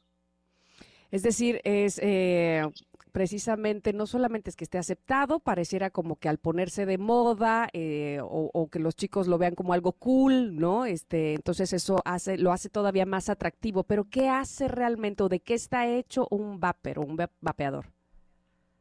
Bueno, muchas eh, personas piensan que el, que el vapor, el, como tal el cigarrillo electrónico, es únicamente vapor de agua, ¿no? Y actualmente, bueno, de acuerdo a todos los estudios que se han hecho en varios dispositivos, ¿cómo funciona? Pues realmente es un líquido que está diluido eh, pues en un dispositivo y se calienta a altas temperaturas. Este líquido está compuesto por, diversas sustancias de acuerdo a, cada tipo de, de fábrica de marca y entonces lo que hace es que se calienta y pues se introduce, eh, se inhala hacia la vía respiratoria y pues después se exhala, ¿no? Eh, hay algunos componentes que, bueno, a pesar de que la mayoría de los dispositivos dicen o no, no, no contener nicotina, pues se ha visto que la nicotina forma parte de los componentes principales de este tipo de, dispositivos, entre algunos otros, ¿no? Eh, formaldehído, algunos aceites, que también, pues estos son los que generan la mayor cantidad de daño, este, benceno, algunas otras cosas que pueden ocasionar y pueden depositarse a la vía respiratoria y que después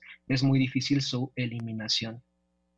Es decir, es tan adictivo como el cigarro convencional, como el tabaco, e inclusive eh, hace el mismo daño, digamos. No, no, no romanticemos este asunto de el aparatito se ve padre, eh, huele a, diferentes eh, frutillas, qué sé yo, y entonces que con eso minimicemos los efectos del vapeador.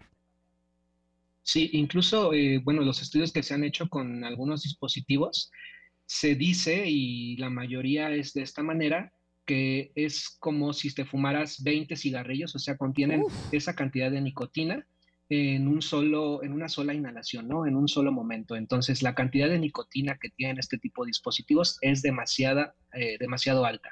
Ahora, eh, con las campañas que se hacen anualmente y con el marketing y con la investigación de mercado, pues lo que se trata es justo de captar nuevos consumidores y principalmente se hace eh, este cambio en los ajustes del saborizante, del mm. mentol, de lo que dices, ¿no? De agregar el, sabor a fruta, que eso es como de lo más eh, reciente que se ha realizado.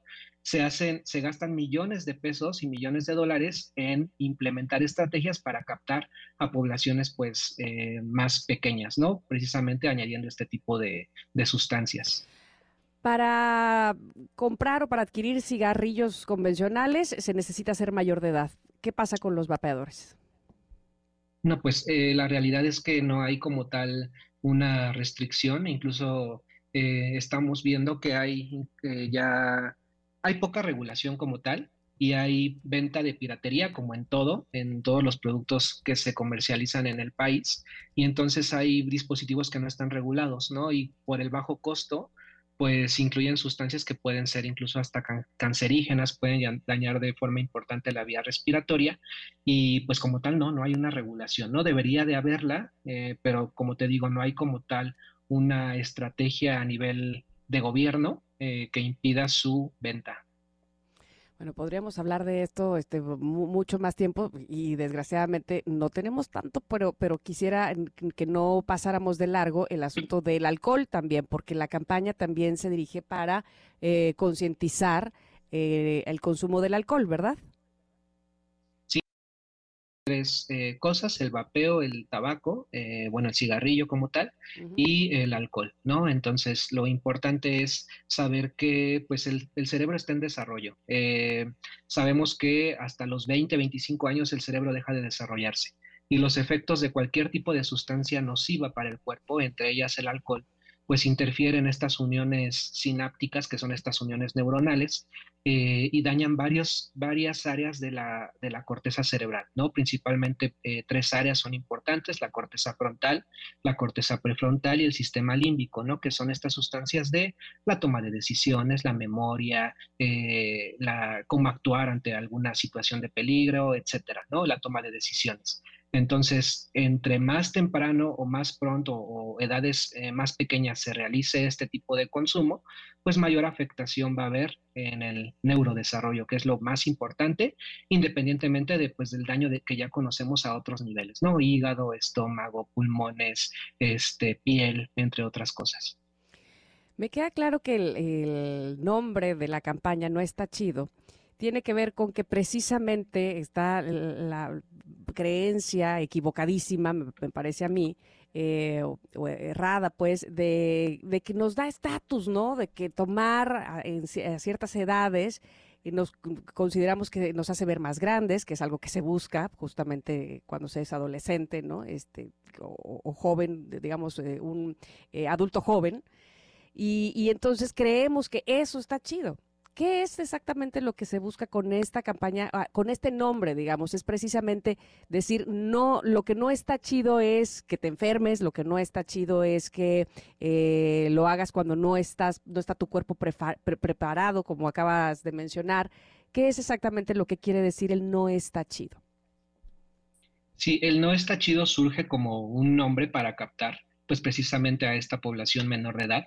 Eh, y el objetivo de la campaña es eh, brindar la información necesaria que un adolescente debería de tener para decir no con toda seguridad eh, porque precisamente lo que más hace que un adolescente inicie en este tipo de consumo, pues es la necesidad de pertenencia a un grupo social, la necesidad de convivir con otras personas, el ejemplo, o sea, se ha visto que el hecho de que una persona mayor, algún adulto, alguna persona que sea ejemplo para ese adolescente tenga algún tipo de consumo, pues es más probable que un adolescente no pueda negarse, ¿no? Entonces surge como una, em, como una campaña informativa y entonces en lugar de eh, decir, no está chido que fumes, no está chido que tomes alcohol, no está chido que eh, consumas algún tipo de, sustancia nociva, pero sí está chido que pues realices algún deporte, pertenezcas a algún grupo, algún grupo social, eh, realices actividad física, vayas con tus eh, familiares a algún lado, o sea,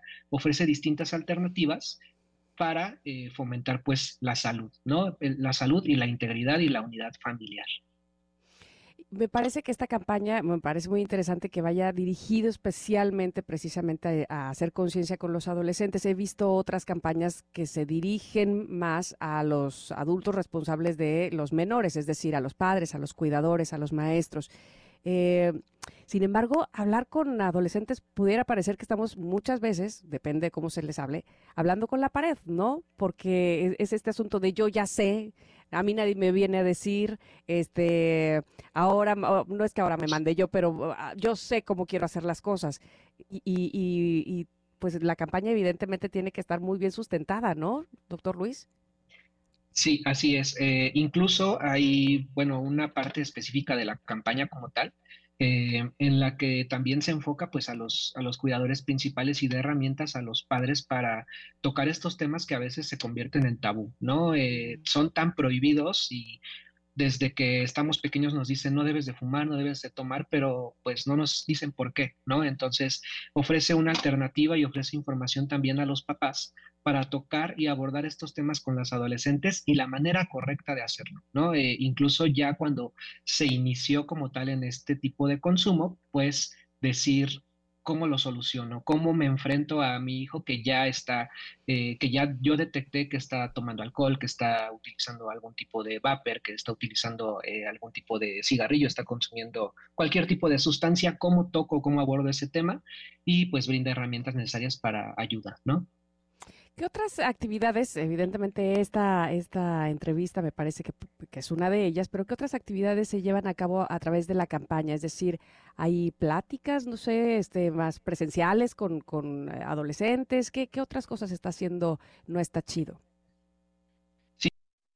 Pláticas con adolescentes, hay infografías, hay este, programas como tal sociales que se hacen, se planean por semana y ahí contamos también incluso con un chatbot que pues es la resolución de dudas ya como tal directa, o sea, si, si tú quieres como una atención personalizada, solución de algún tipo de problemas, pues se te canaliza con algún experto en el tema eh, que se adecue a tus, a tus necesidades, ¿no? Eh, pues sí, como tal es una campaña muy completa que brinda herramientas pues en todos los sentidos.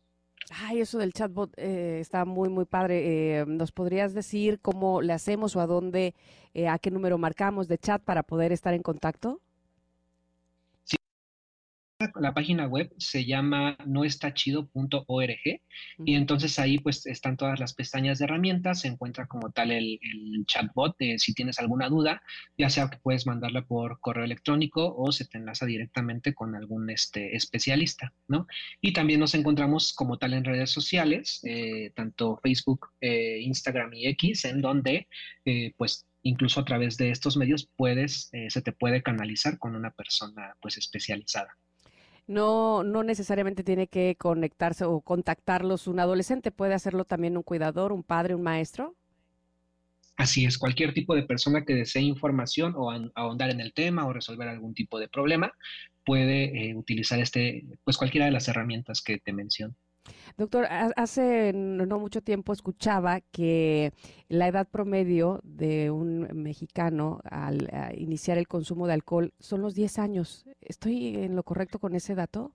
Ojalá que no. Sí, así es. Sí, así es. Eh, de acuerdo a las encuestas que se han hecho nacionales desde el 2014, la última que tenemos, eh, pues me parece que ya no está tan actualizada, eh, pero la última que tenemos es de 2016 y el consumo de alcohol, de acuerdo al Estado de la República, es desde los 10 a los 12 años. En promedio 12 años, pero en algunos estados como Puebla, Tabasco, eh, me parece que San Luis Potosí, el consumo de alcohol es desde los 10 años. Las encuestas que se realizan desde niños de primaria, en que van entre quinto y sexto de primaria, el 70-80% ha consumido alcohol en algún momento de su vida, ¿no? Y hablando de tabaco, el promedio de edad es de 12 a 14 años. Pues sin duda es un problema nacional, es un problema que estamos viviendo en México y que, eh, a reserva de lo que usted diga, doctor, pues me parece que tenemos una gran responsabilidad los adultos. Digo, qué padre que esta campaña también vaya dirigida a, los chicos, a ser conscientes del daño que se están haciendo, pero me queda claro que a un menor de 10 años, pues dudo que, de manera autónoma o sola o consciente, eh, vaya por estos eh, por este consumo de alcohol y, de cigarro y de vapor, ¿no? seguramente detrás de esto también hay eh, algún padre o algún adulto que pues que está dando estos estos productos, ¿no? El año pasado, pues mm, la campaña, porque bueno, ya tiene mucho tiempo, pero el año pasado fue dirigida como tal a los tenderos, ¿no? A las personas que mm. atendían como tal algún establecimiento y que vendían eh, pues tanto alcohol o tabaco eh, para evitar como la venta a menores de edad, ¿no? Eh, como tal, sí tenemos una regulación en el gobierno, hubo en algún momento en el que incluso hasta se escondieron todas las, las cajetillas y este, las bebidas alcohólicas, etcétera, pero siempre hay como tal, eh, pues algunas alternativas para que se haga, ¿no? Entonces, también se dirige a personas que venden eh, y que comercializan estos productos para hacer conciencia, ¿no? En que una decisión, una mala decisión de vender algún tipo de sustancia nociva a algún adolescente puede afectarle pues el resto de su vida. Doctor, ¿nos podría repetir en dónde podemos eh, tener contacto con esta campaña No está chido? ¿Cuál es la página para, para que nuestros connectors que quisieran tener más información pudieran obtenerla? Sí, claro, es eh, noestachido.org, esa es la página, y en redes sociales nos encuentran como no está chido org. Le agradezco muchísimo, muchísimo la información que hoy nos ha dado aquí en este programa. Gracias, doctor Luis Fernando Torres. Muchísimas gracias por la invitación y el espacio. Al contrario, nosotros queridos conectores vamos a ir al corte, ya estamos en la última hora del día de hoy de este programa de Ingrid y Tamara en MBS, quédense con nosotros, están en el 102.5, volvemos. Es momento de una pausa. Ingrid y Tamara, en MBS 102.5.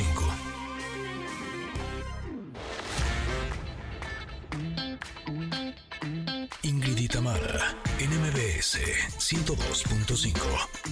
Continuamos. Ay, ay, ay, ay, ay, nada es casualidad hoy en nuestro martes de rock, ¿eh? Nada es casualidad. Estamos escuchando al grupo Elefante, la banda de rock mexicana Elefante. Apenas me hablan, así nada más les quiero decir, porque están a punto de tener concierto en el Auditorio Nacional y además presentando el nuevo disco Live Session, que bueno, me parece que es una maravilla. Tengo en la línea a Javi y a Rafa. ¿Están ahí, muchachos? Aquí estamos. Hola, ¿cómo estás? Ay, qué gusto recibir siempre su llamada o su visita y escucharles. De verdad que, que, que siempre es maravilloso. Y sobre todo poder asistir al concierto de Elefante en donde quiera que se encuentren, porque es garantía de que nos lo vamos a pasar bien, de que nos la vamos a pasar cantando y disfrutando con ustedes. Cuéntenme cuándo van para el Auditorio Nacional. Bueno, 5 de abril, 5 de abril, Auditorio Nacional, la verdad, eh, súper contentos, emocionadísimos de regresar al auditorio, un lugar eh, maravilloso para dar conciertos uno de los auditorios más importantes de, Latinoamérica, así que ya, ya viendo, contando los días para encontrarnos con la gente. Qué gusto, qué gusto. Oigan, esta, esta banda que todos sabemos que, bueno, pues que, no solo sabemos, que conocemos desde 1993, ¿verdad? ¿Es, es el año en que apareció Elefante? Eh, sí, eh, cuando salió el disco fue en el 2001 y en 1993 estábamos tocando en bares, buscando, soñando. Ahí en, Tlalpan, en el hotel. Exactamente. en el Real del Sur. Ah, ya lo dije. ya lo dije. No, no, no, buenos amigos, el dueño era un gran amigo, luego se hizo fan. Pero sí, ahí empezó toda la historia y en el 2001 salió el disco Hacia la Vida, este, de la noche a la mañana, etcétera y ahí para el Real y aquí andamos justo el 5 de abril, Auditorio Nacional, pues contentos. Es que quería voltear un poco la vista hacia atrás porque bueno, ya, después de eso, 2024, Auditorio Nacional, todo lo que se ha vivido como, como grupo ha sido, pues a lo mejor altas y bajas y demás, pero todo ha valido la pena, ¿no? Por supuesto, la verdad que sí, la verdad que sí, estaba, estaba platicando hace rato con un colega que me decía, volverían a hacer todo otra vez y sí, porque eh, hoy en día estamos donde estamos gracias a todo lo que vivimos. Valoramos todo lo que lo que eh, lo que tenemos por todo lo que pasamos, ¿no? La experiencia, la, la tesudez, ¿no? Eh, la perseverancia, el, creer en nosotros, el creer en la gente, ha hecho que, bueno, que gracias a Dios podamos ahora, el 5 de abril, volver al auditorio, encontrarnos con un montón de gente ahora que, gracias a Dios, tenemos un público increíble de 17 a 23 años que cantan desde la mm. primera hasta la última, así que maravilloso todo. El camino ha sido increíble. Eso es, eso es fantástico, ¿no? Que, que se van sumando generaciones, que más allá de, de, los fans de, de Hueso Colorado que hemos sido siempre, puedan ustedes ver esos rostros nuevos que están cantando sus canciones. ¿Cuál creen que sea el, pues no, no el secreto, pues, pero eh, la el ingrediente especial que tiene Elefante?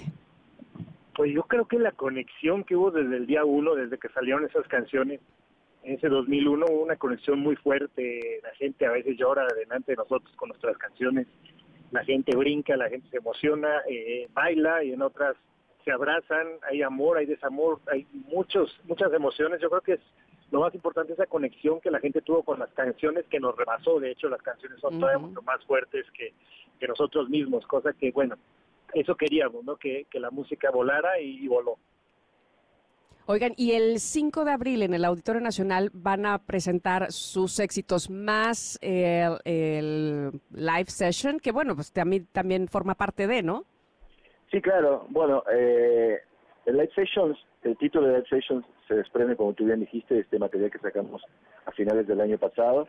El auditorio va a ser un recorrido de toda la historia de Elefante, desde el primer disco hasta el último, y además obviamente vamos a consentir un poquitito más a nuestros fans con canciones que nos piden que no tocamos nunca en vivo y que van a estar en ese auditorio con una producción musical más grande, con un, un set de cuerdas, con un set de metales, con percusiones, con invitados, eh, con una, pues, unos visuales realmente maravillosos.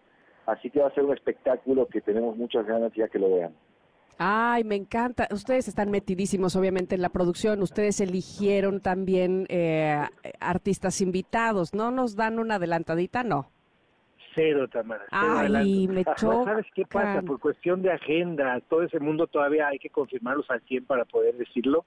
Eh, pero bueno, está, va a estar maravilloso. Eso sí, van a ser gente que admiramos y que también nos tiene un respeto. Entonces no va a ser invitar a alguien eh, porque convenga o no convenga, sino va a ser por ese respeto eh, de ambos lados y, ahí van a ver que va a estar muy bueno.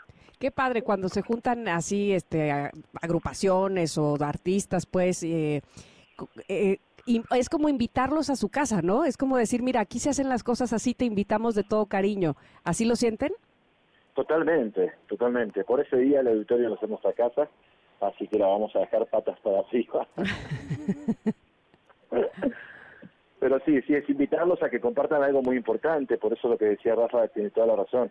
Los que estén ahí van a ser personas que, que tenemos ganas, que compartan esa emoción, que, que, nos conocen, que respetamos, que nos respetan, para que fluya esa, esa magia honesta y natural, ¿no? Ya lo creo que sí. Ahora, me queda claro que en todo lugar donde se presenta Elefante siempre dan lo mejor de sí, eh, siempre es el cariño al público, pero mm, no sé, supongo que el auditorio es algo especial, el Auditorio Nacional. ¿Es así? Eh, sí, lo es. Eh, lo mencionó Javi al inicio, es uno de los más importantes, si no el más importante de toda América. Sabemos que hay más grandes, por supuesto, lugares con mayor eh, que cabe más gente, pero al final de cuentas este es, es un icónico lugar, es mágico. Eh, uno cuando iba pasando ahí por reforma de niño, soñaba con ese lugar, ya que pensábamos dedicarnos a la música, siempre soñabas con estar en ese lugar. Siempre veías a otros artistas en ese lugar y ahora que estemos, bueno, ya hemos estado otras veces por suerte, pero este momento es muy importante. Ya lo creo que sí. De verdad que les felicito como siempre, admirándoles todo su tesón, el trabajo que hacen, por supuesto, eh, pues la calidad que nos entregan a todos sus fans. Y pues nada, por favor, reitérenles precisamente a ellos cuándo y dónde los están esperando. El 5 de abril, Auditorio Nacional, Elefante, en vivo, con todos, los esperamos. Eh, es una fiesta que no se puede perder. Perfecto. Pues a los dos les mando un abrazo. De hecho, a todo el grupo y muchas, muchas felicidades, Elefante. Que sigan los éxitos. Gracias, Tamara. Abrazo. Gracias, Tamara. Un abrazo grandote.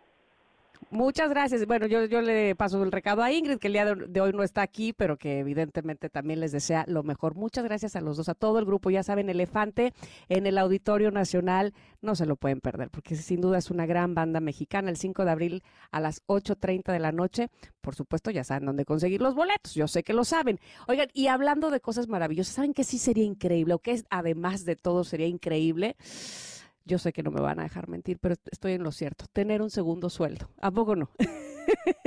Uf, lo que nos ayudaría, pero además que nos llegara todos los meses, ¿verdad? Un ingreso extra que nos ayude, por ejemplo, con los gastos, pero que no tuviéramos que trabajar por él, eso todavía sería mejor. Y sí existe, ¿eh? existe la forma de tener un segundo sueldo sin trabajar. ¿Saben cómo se llama? Se llama invertir y no tienes que ser un experto en finanzas para hacerlo, porque ahora puedes hacerlo con un solo clic y desde 500 pesos al mes, fíjate, solo puedes o solo debes entrar a segundosueldo.mx. Ahí entras, segundosueldo.mx, actívalo una vez y conviértete en inversionista para que comiences a generar ingresos pasivos y puedas vivir de tus inversiones. Bueno, pues vamos a ir al corte y vamos a regresar, por supuesto que tenemos nuestra sección de sexualidad con Irene Moreno, así es que por favor quédate aquí en el 102.5, somos Ingrid y Tamara, ¿nos escuchas? En MBS. Volvemos. Es momento de una pausa. Ingrid y Tamara en MBS 102.5.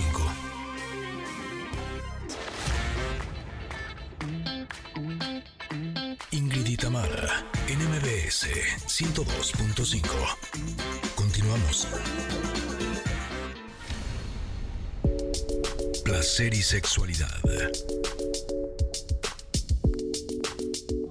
Sí, sí, sí, sí. Hoy es martes de sexualidad con Irene Moreno, que en un ratito más vamos a estar hablando del tema sexualidad con conciencia. Nada de ahí lo que sea y ahí se va. Nada de eso. Sexualidad con conciencia me parece un gran tema. Ya nos lo estará platicando Irene en un momento más. Pero, pero, queridos connectors, yo tengo para ustedes regalos.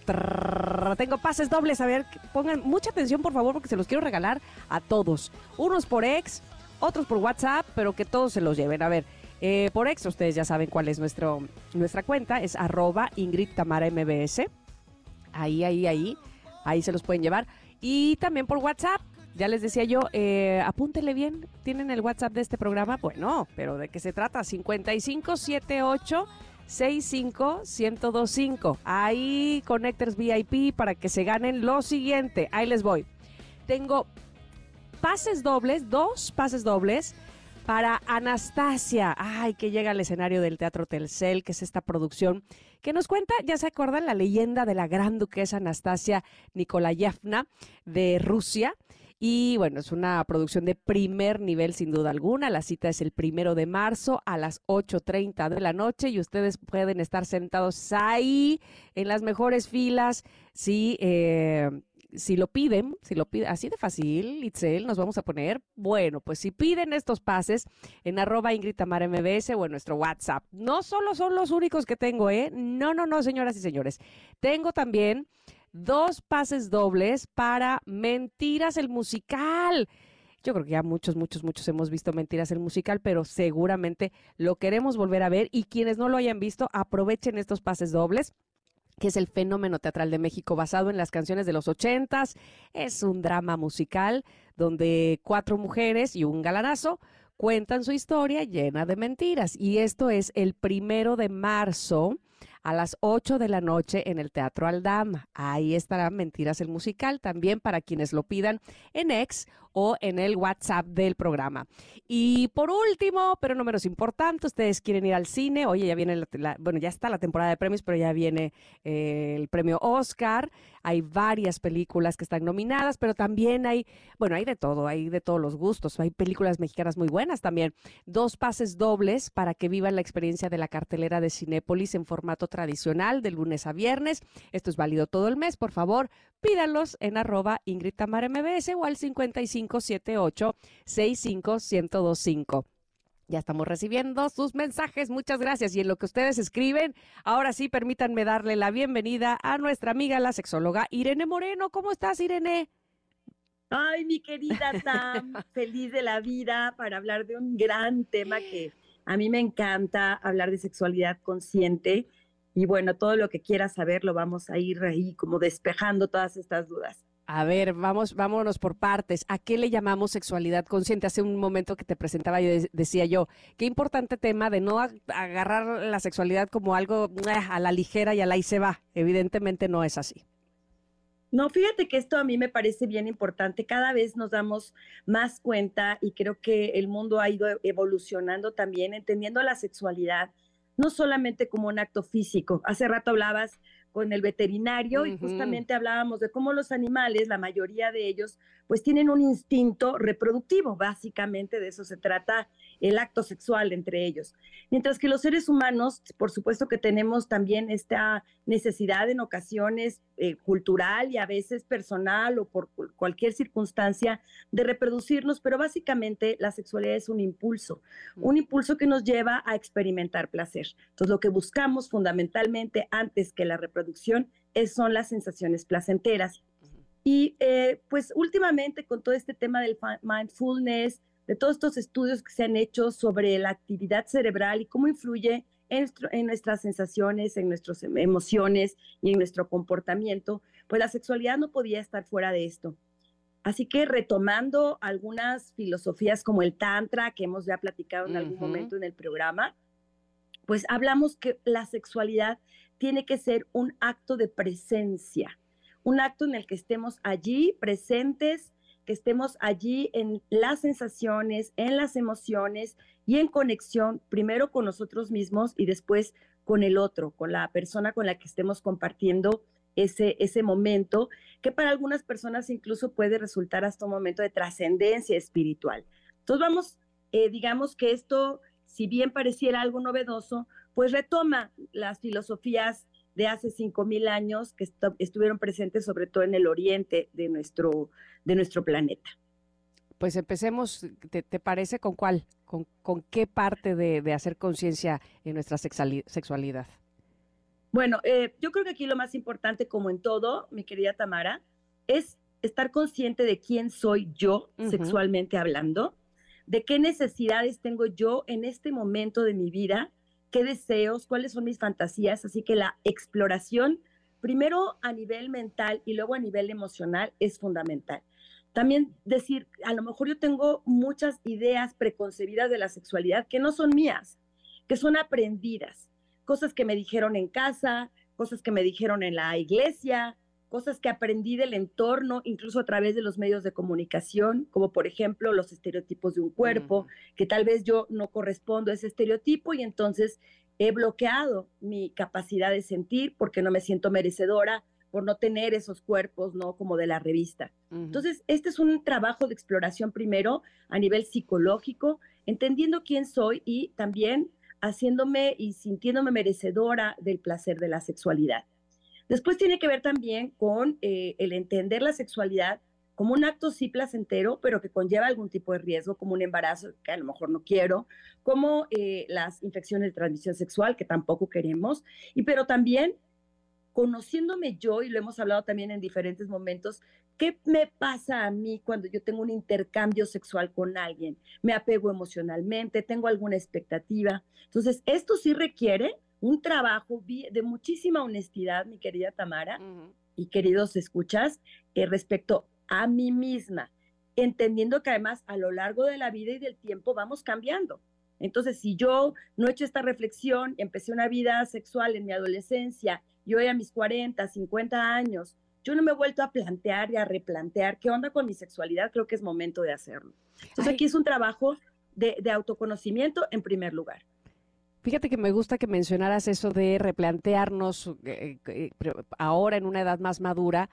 Eh, quiénes somos alrededor de, nuestra sexualidad o interiorizar precisamente lo comprometidos que estamos con nuestra sexualidad, porque pareciera, y, lo decías bien, me parece hace un rato, sobre estas ideas preconcebidas, como si, si tengo una conexión más allá de lo físico o, de, o del no sé, o del, del, morbo probablemente, entonces pudiera parecer aburrido, ¿no? Como que siempre se nos, o no, no sé si siempre, pero me parece que una de las creencias que tenemos más firmes es la sexualidad tiene que ser como, como desbordada, ¿no? Como que si le metemos un poquito de cabeza, entonces pudiera parecer aburrida o, que estamos conectando y eso eh, no, no viene al caso.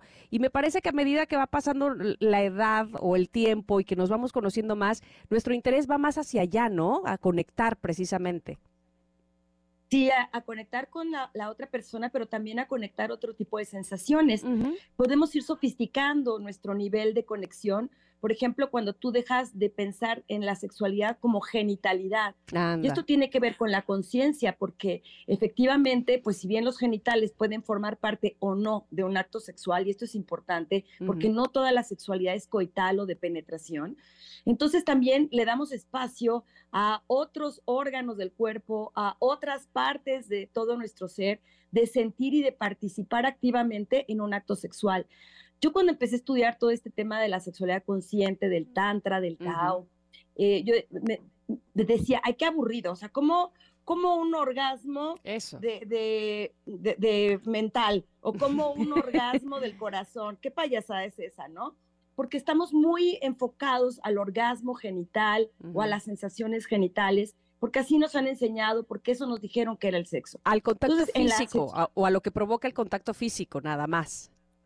Sí, físico y además sí muy, muy genitalizado, o sea, muy enfocado en las zonas de genitales, en donde tiene que haber vaginas húmedas y penes en erección. Si no, pareciera que no existe la sexualidad. Entonces, también esto en la sexualidad consciente es uno de los focos importantes, entender la sexualidad con un espectro mucho más amplio que el que regularmente hemos tenido respecto a las enseñanzas, a las creencias, incluso al machismo, porque en el machismo, si no existe el falo, no hay sexo, ¿no? Entonces, como si dos chicas no pudieran tener placer sexual.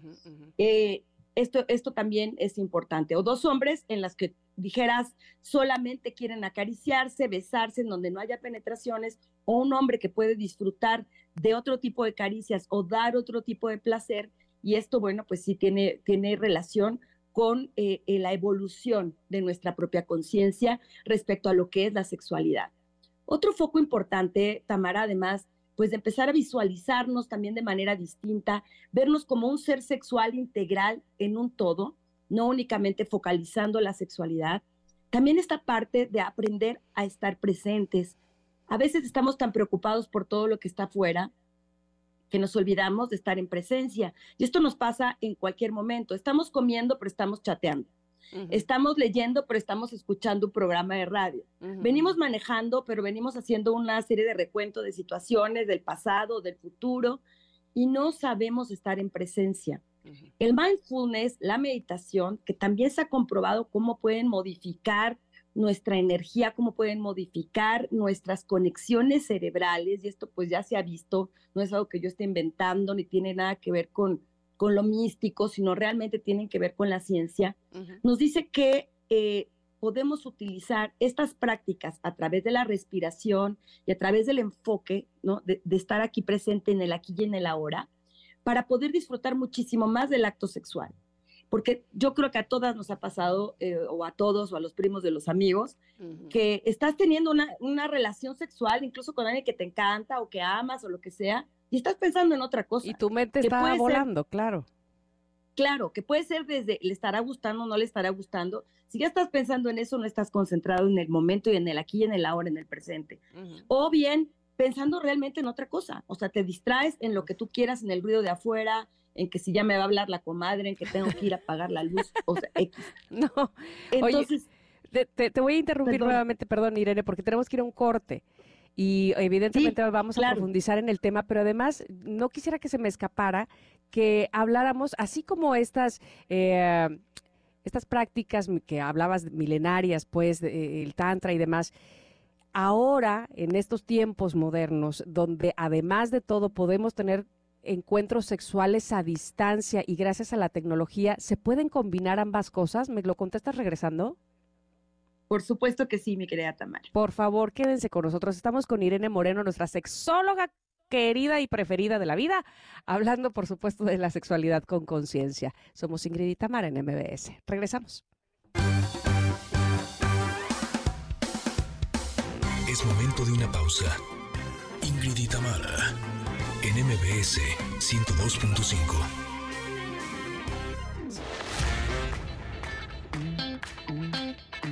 Ingrid y Tamara, NMBS 102.5. Continuamos.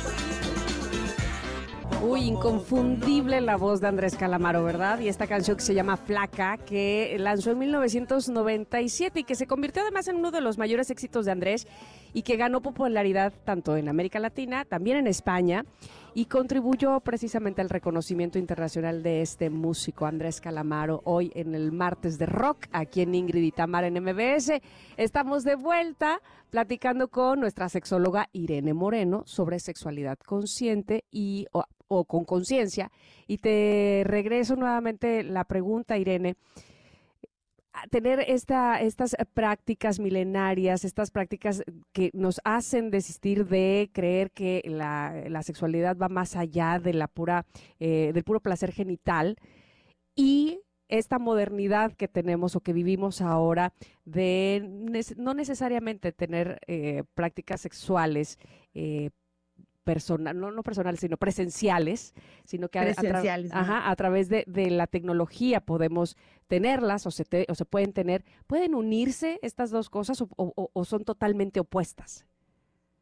No, pueden unirse y, creo que ahora más que nunca eh, necesitamos de este tipo de de redes de conexión cuando, por ejemplo, dos personas se separan por mucho tiempo o dos personas no tienen la manera de estar juntas físicamente, pero tienen este deseo de enlazar sus energías. Y sabemos que la sexualidad, sobre todo, Tam, es una energía. Sabemos que para la energía no existe la distancia. Finalmente, cuando tú, por ejemplo, puedes tener una llamada de Zoom o cualquier otro tipo, otro, eh, digamos, utilizando cualquier otra plataforma de conexión, tú puedes establecer eh, e, este diálogo, esta comunicación sexual, las energías van a estar allí juntas. Y puede ser desde la autoexploración frente al otro, desde la narración de las fantasías, de los deseos, desde incluso una interacción sexual en la que no haya toque físico ni de ti contigo mismo. Oh. Solamente explorando la fantasía, por ejemplo, en una llamada telefónica. O sea, yo, yo me acuerdo eh, que cuando yo estaba chava y empezaba con estos escarceos, el teléfono era el mejor aliado para tener estas llamadas candentes, ¿no? y realmente las sensaciones podían eh, llegar a mil eh, y de verdad ir subiendo la temperatura. Ah, e, es decir, aquí vamos a poner a prueba incluso cómo realmente la energía del pensamiento, la energía de las ideas van a generar sensaciones y que el cerebro en ocasiones puede crear la idea de estar con el otro y llevarnos a orgasmos súper intensos sin siquiera tocarlo. Creo que sería incluso como una gran experiencia que podrían vivir parejas que nunca han tenido este tipo de intercambio y que podrían eh, poner a prueba ¿no? otras maneras de hacerse el amor, otras maneras de conocerse. Porque aquí también, Tamara, también entender al otro implica saberlo escuchar, saber escuchar sus deseos sin juicio, en aceptación, y esto me parece que es algo que tenemos que ir practicando cada vez más, ¿no? Bajarnos de nuestro trono de yo sí sé cómo se hace y lo que yo digo está bien y lo que tú dices está mal. Creo que en sexualidad tenemos que ser mucho más flexibles, claro, nunca traspasando nuestra integridad, nuestros valores, esto yo siempre lo digo, pero sí a veces traspasando nuestros prejuicios que no nos permiten abrirnos a nuevas experiencias como una como la que narramos ahorita, que en la que podemos utilizar incluso bueno, ahora que se utilizan estos lentes de realidad virtual, pues también la sexualidad puede practicarse virtualmente y la gente se da cuenta que no necesita tener la experiencia física para poder tener sensaciones muy intensas e incluso orgasmos que jamás hayan podido experimentar antes. Es muy interesante. Y, antes de que se nos vaya el tiempo, porque ya sabes cómo nos pasa aquí siempre, a mí me gustaría que, profundizáramos un poquito en el Tantra, exactamente qué es. Probablemente lo hemos escuchado mucho. Eh, no sabemos si tenemos que ser unos estudiosos del Tantra para, para llegar al objetivo que, tiene eh, eh, el Tantra como tal. Bueno, sí, el Tantra es una, es no solamente eh, habla de la sexualidad, sino es toda una filosofía de vida que incluye a la sexualidad como un camino hacia la conexión espiritual o el camino hacia la conexión con tu divinidad. Habla de la sexualidad como el origen y como esta energía de poder transformador que hace que los cuerpos se unan, pero fundamentalmente las almas se fusionen durante este espacio en el que las parejas pueden tener este intercambio, en el que hacen el amor con el cuerpo, con la mente y con el espíritu.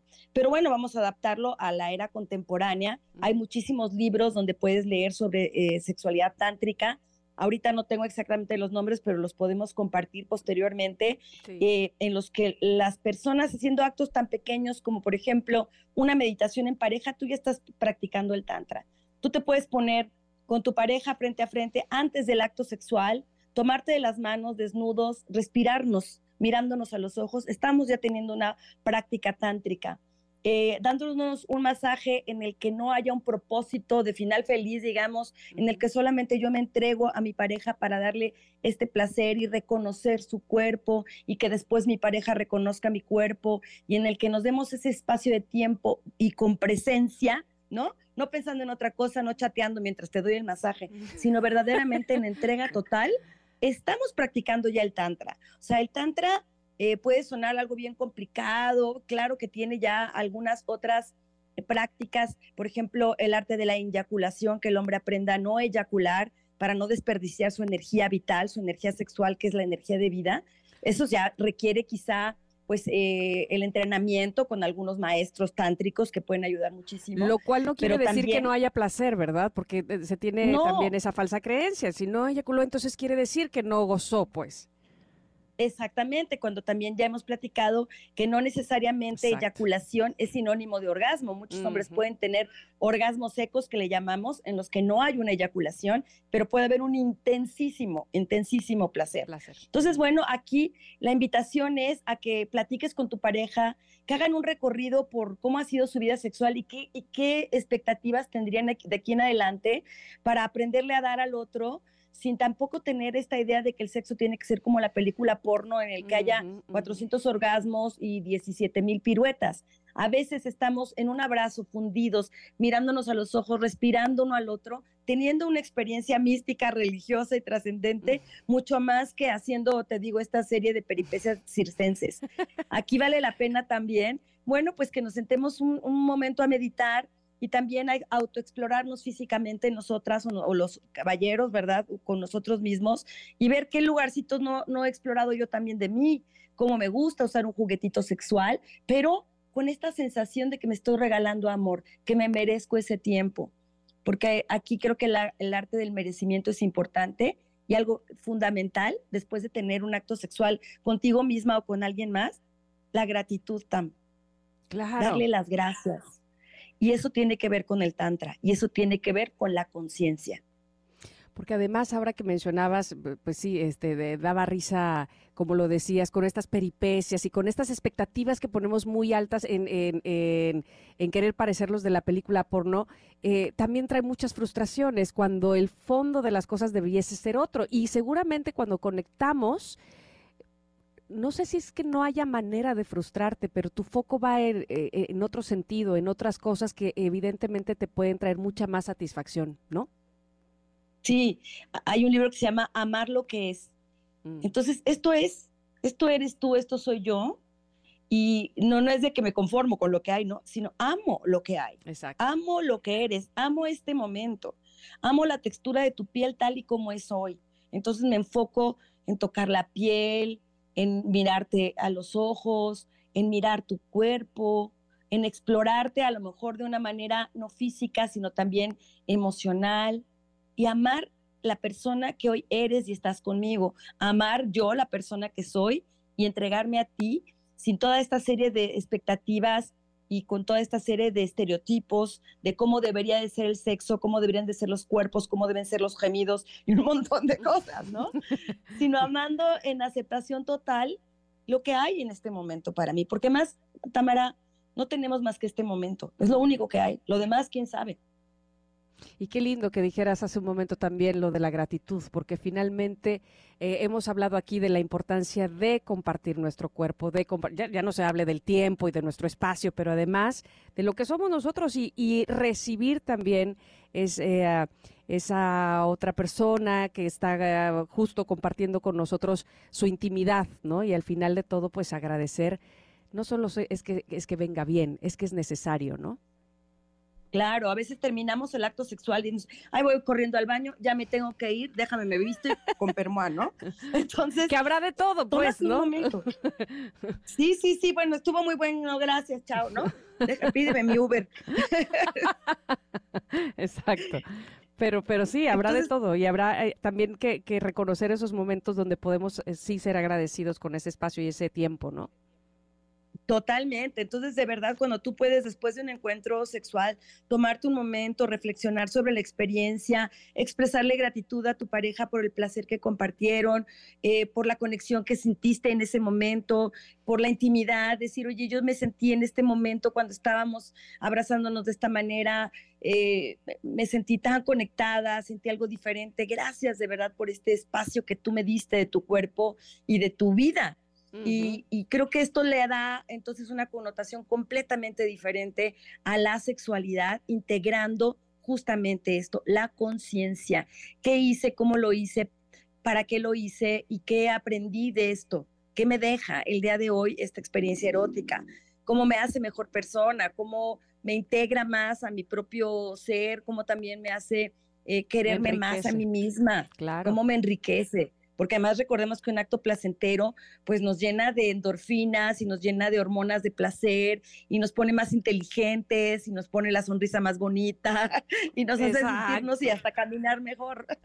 Totalmente de acuerdo. Irene, como siempre es un gusto hablar contigo y sobre todo que nos hables de esta manera tan clara, tan linda, tan que nos, eh, nos llega pues y, que pues por eso queremos cada martes estarte escuchando y poner en práctica todo lo que nos dices. Así es que te voy a pedir y te voy a recordar que si tienes alguna literatura, inclusive eh, eh, alguna película o algo que nos pueda también hacer profundizar sobre este tema, nos lo pases para podérselo pasar a nuestros connectors. ¿Te parece ¿correcto? Claro, hay una película que yo les recomiendo muchísimo que se llama Bliss o Éxtasis, eh, que, o El amor es éxtasis, tiene varias traducciones y es una película de los años 90 que nos habla justamente de lo que es la práctica de la sexualidad tántrica. Bliss, véanla, está en estas plataformas, ya sabes, eh, de la televisión para que puedan ver esta película. Les va a abrir así como un panorama muy, muy interesante de la sexualidad consciente y del tantra. Y a mí me encuentran como Irene Moreno Sex en Instagram, Irene Moreno Sexóloga en mi canal de YouTube y en todas las redes sociales soy Irene Moreno Sexóloga. Tengo una tienda y consultorio aquí en la Ciudad de México, en la colonia Condesa, así que también les invito a que a través de mis redes sociales también se puedan conectar si necesitan una terapia o quieren ir a comprar un juguetito sexual o algo para enriquecer su erotismo, pues yo encantada de la vida de poderles ayudar. Maravilloso y no pierdan oportunidad de conocer a Irene, que es, como ya pueden darse cuenta, la mejor. Irene, un abrazo, te mando. Y el próximo martes aquí te espero yo a ti. Besos para ti. Besos a, las connectors y connectors. Eso. Eso también para Ingrid. Gracias. Vamos a ir al corte y regresamos para despedirnos, connectors. Están aquí en Ingrid y Tamara en MBS. Es momento de una pausa. Ingrid y Tamara en MBS 102.5.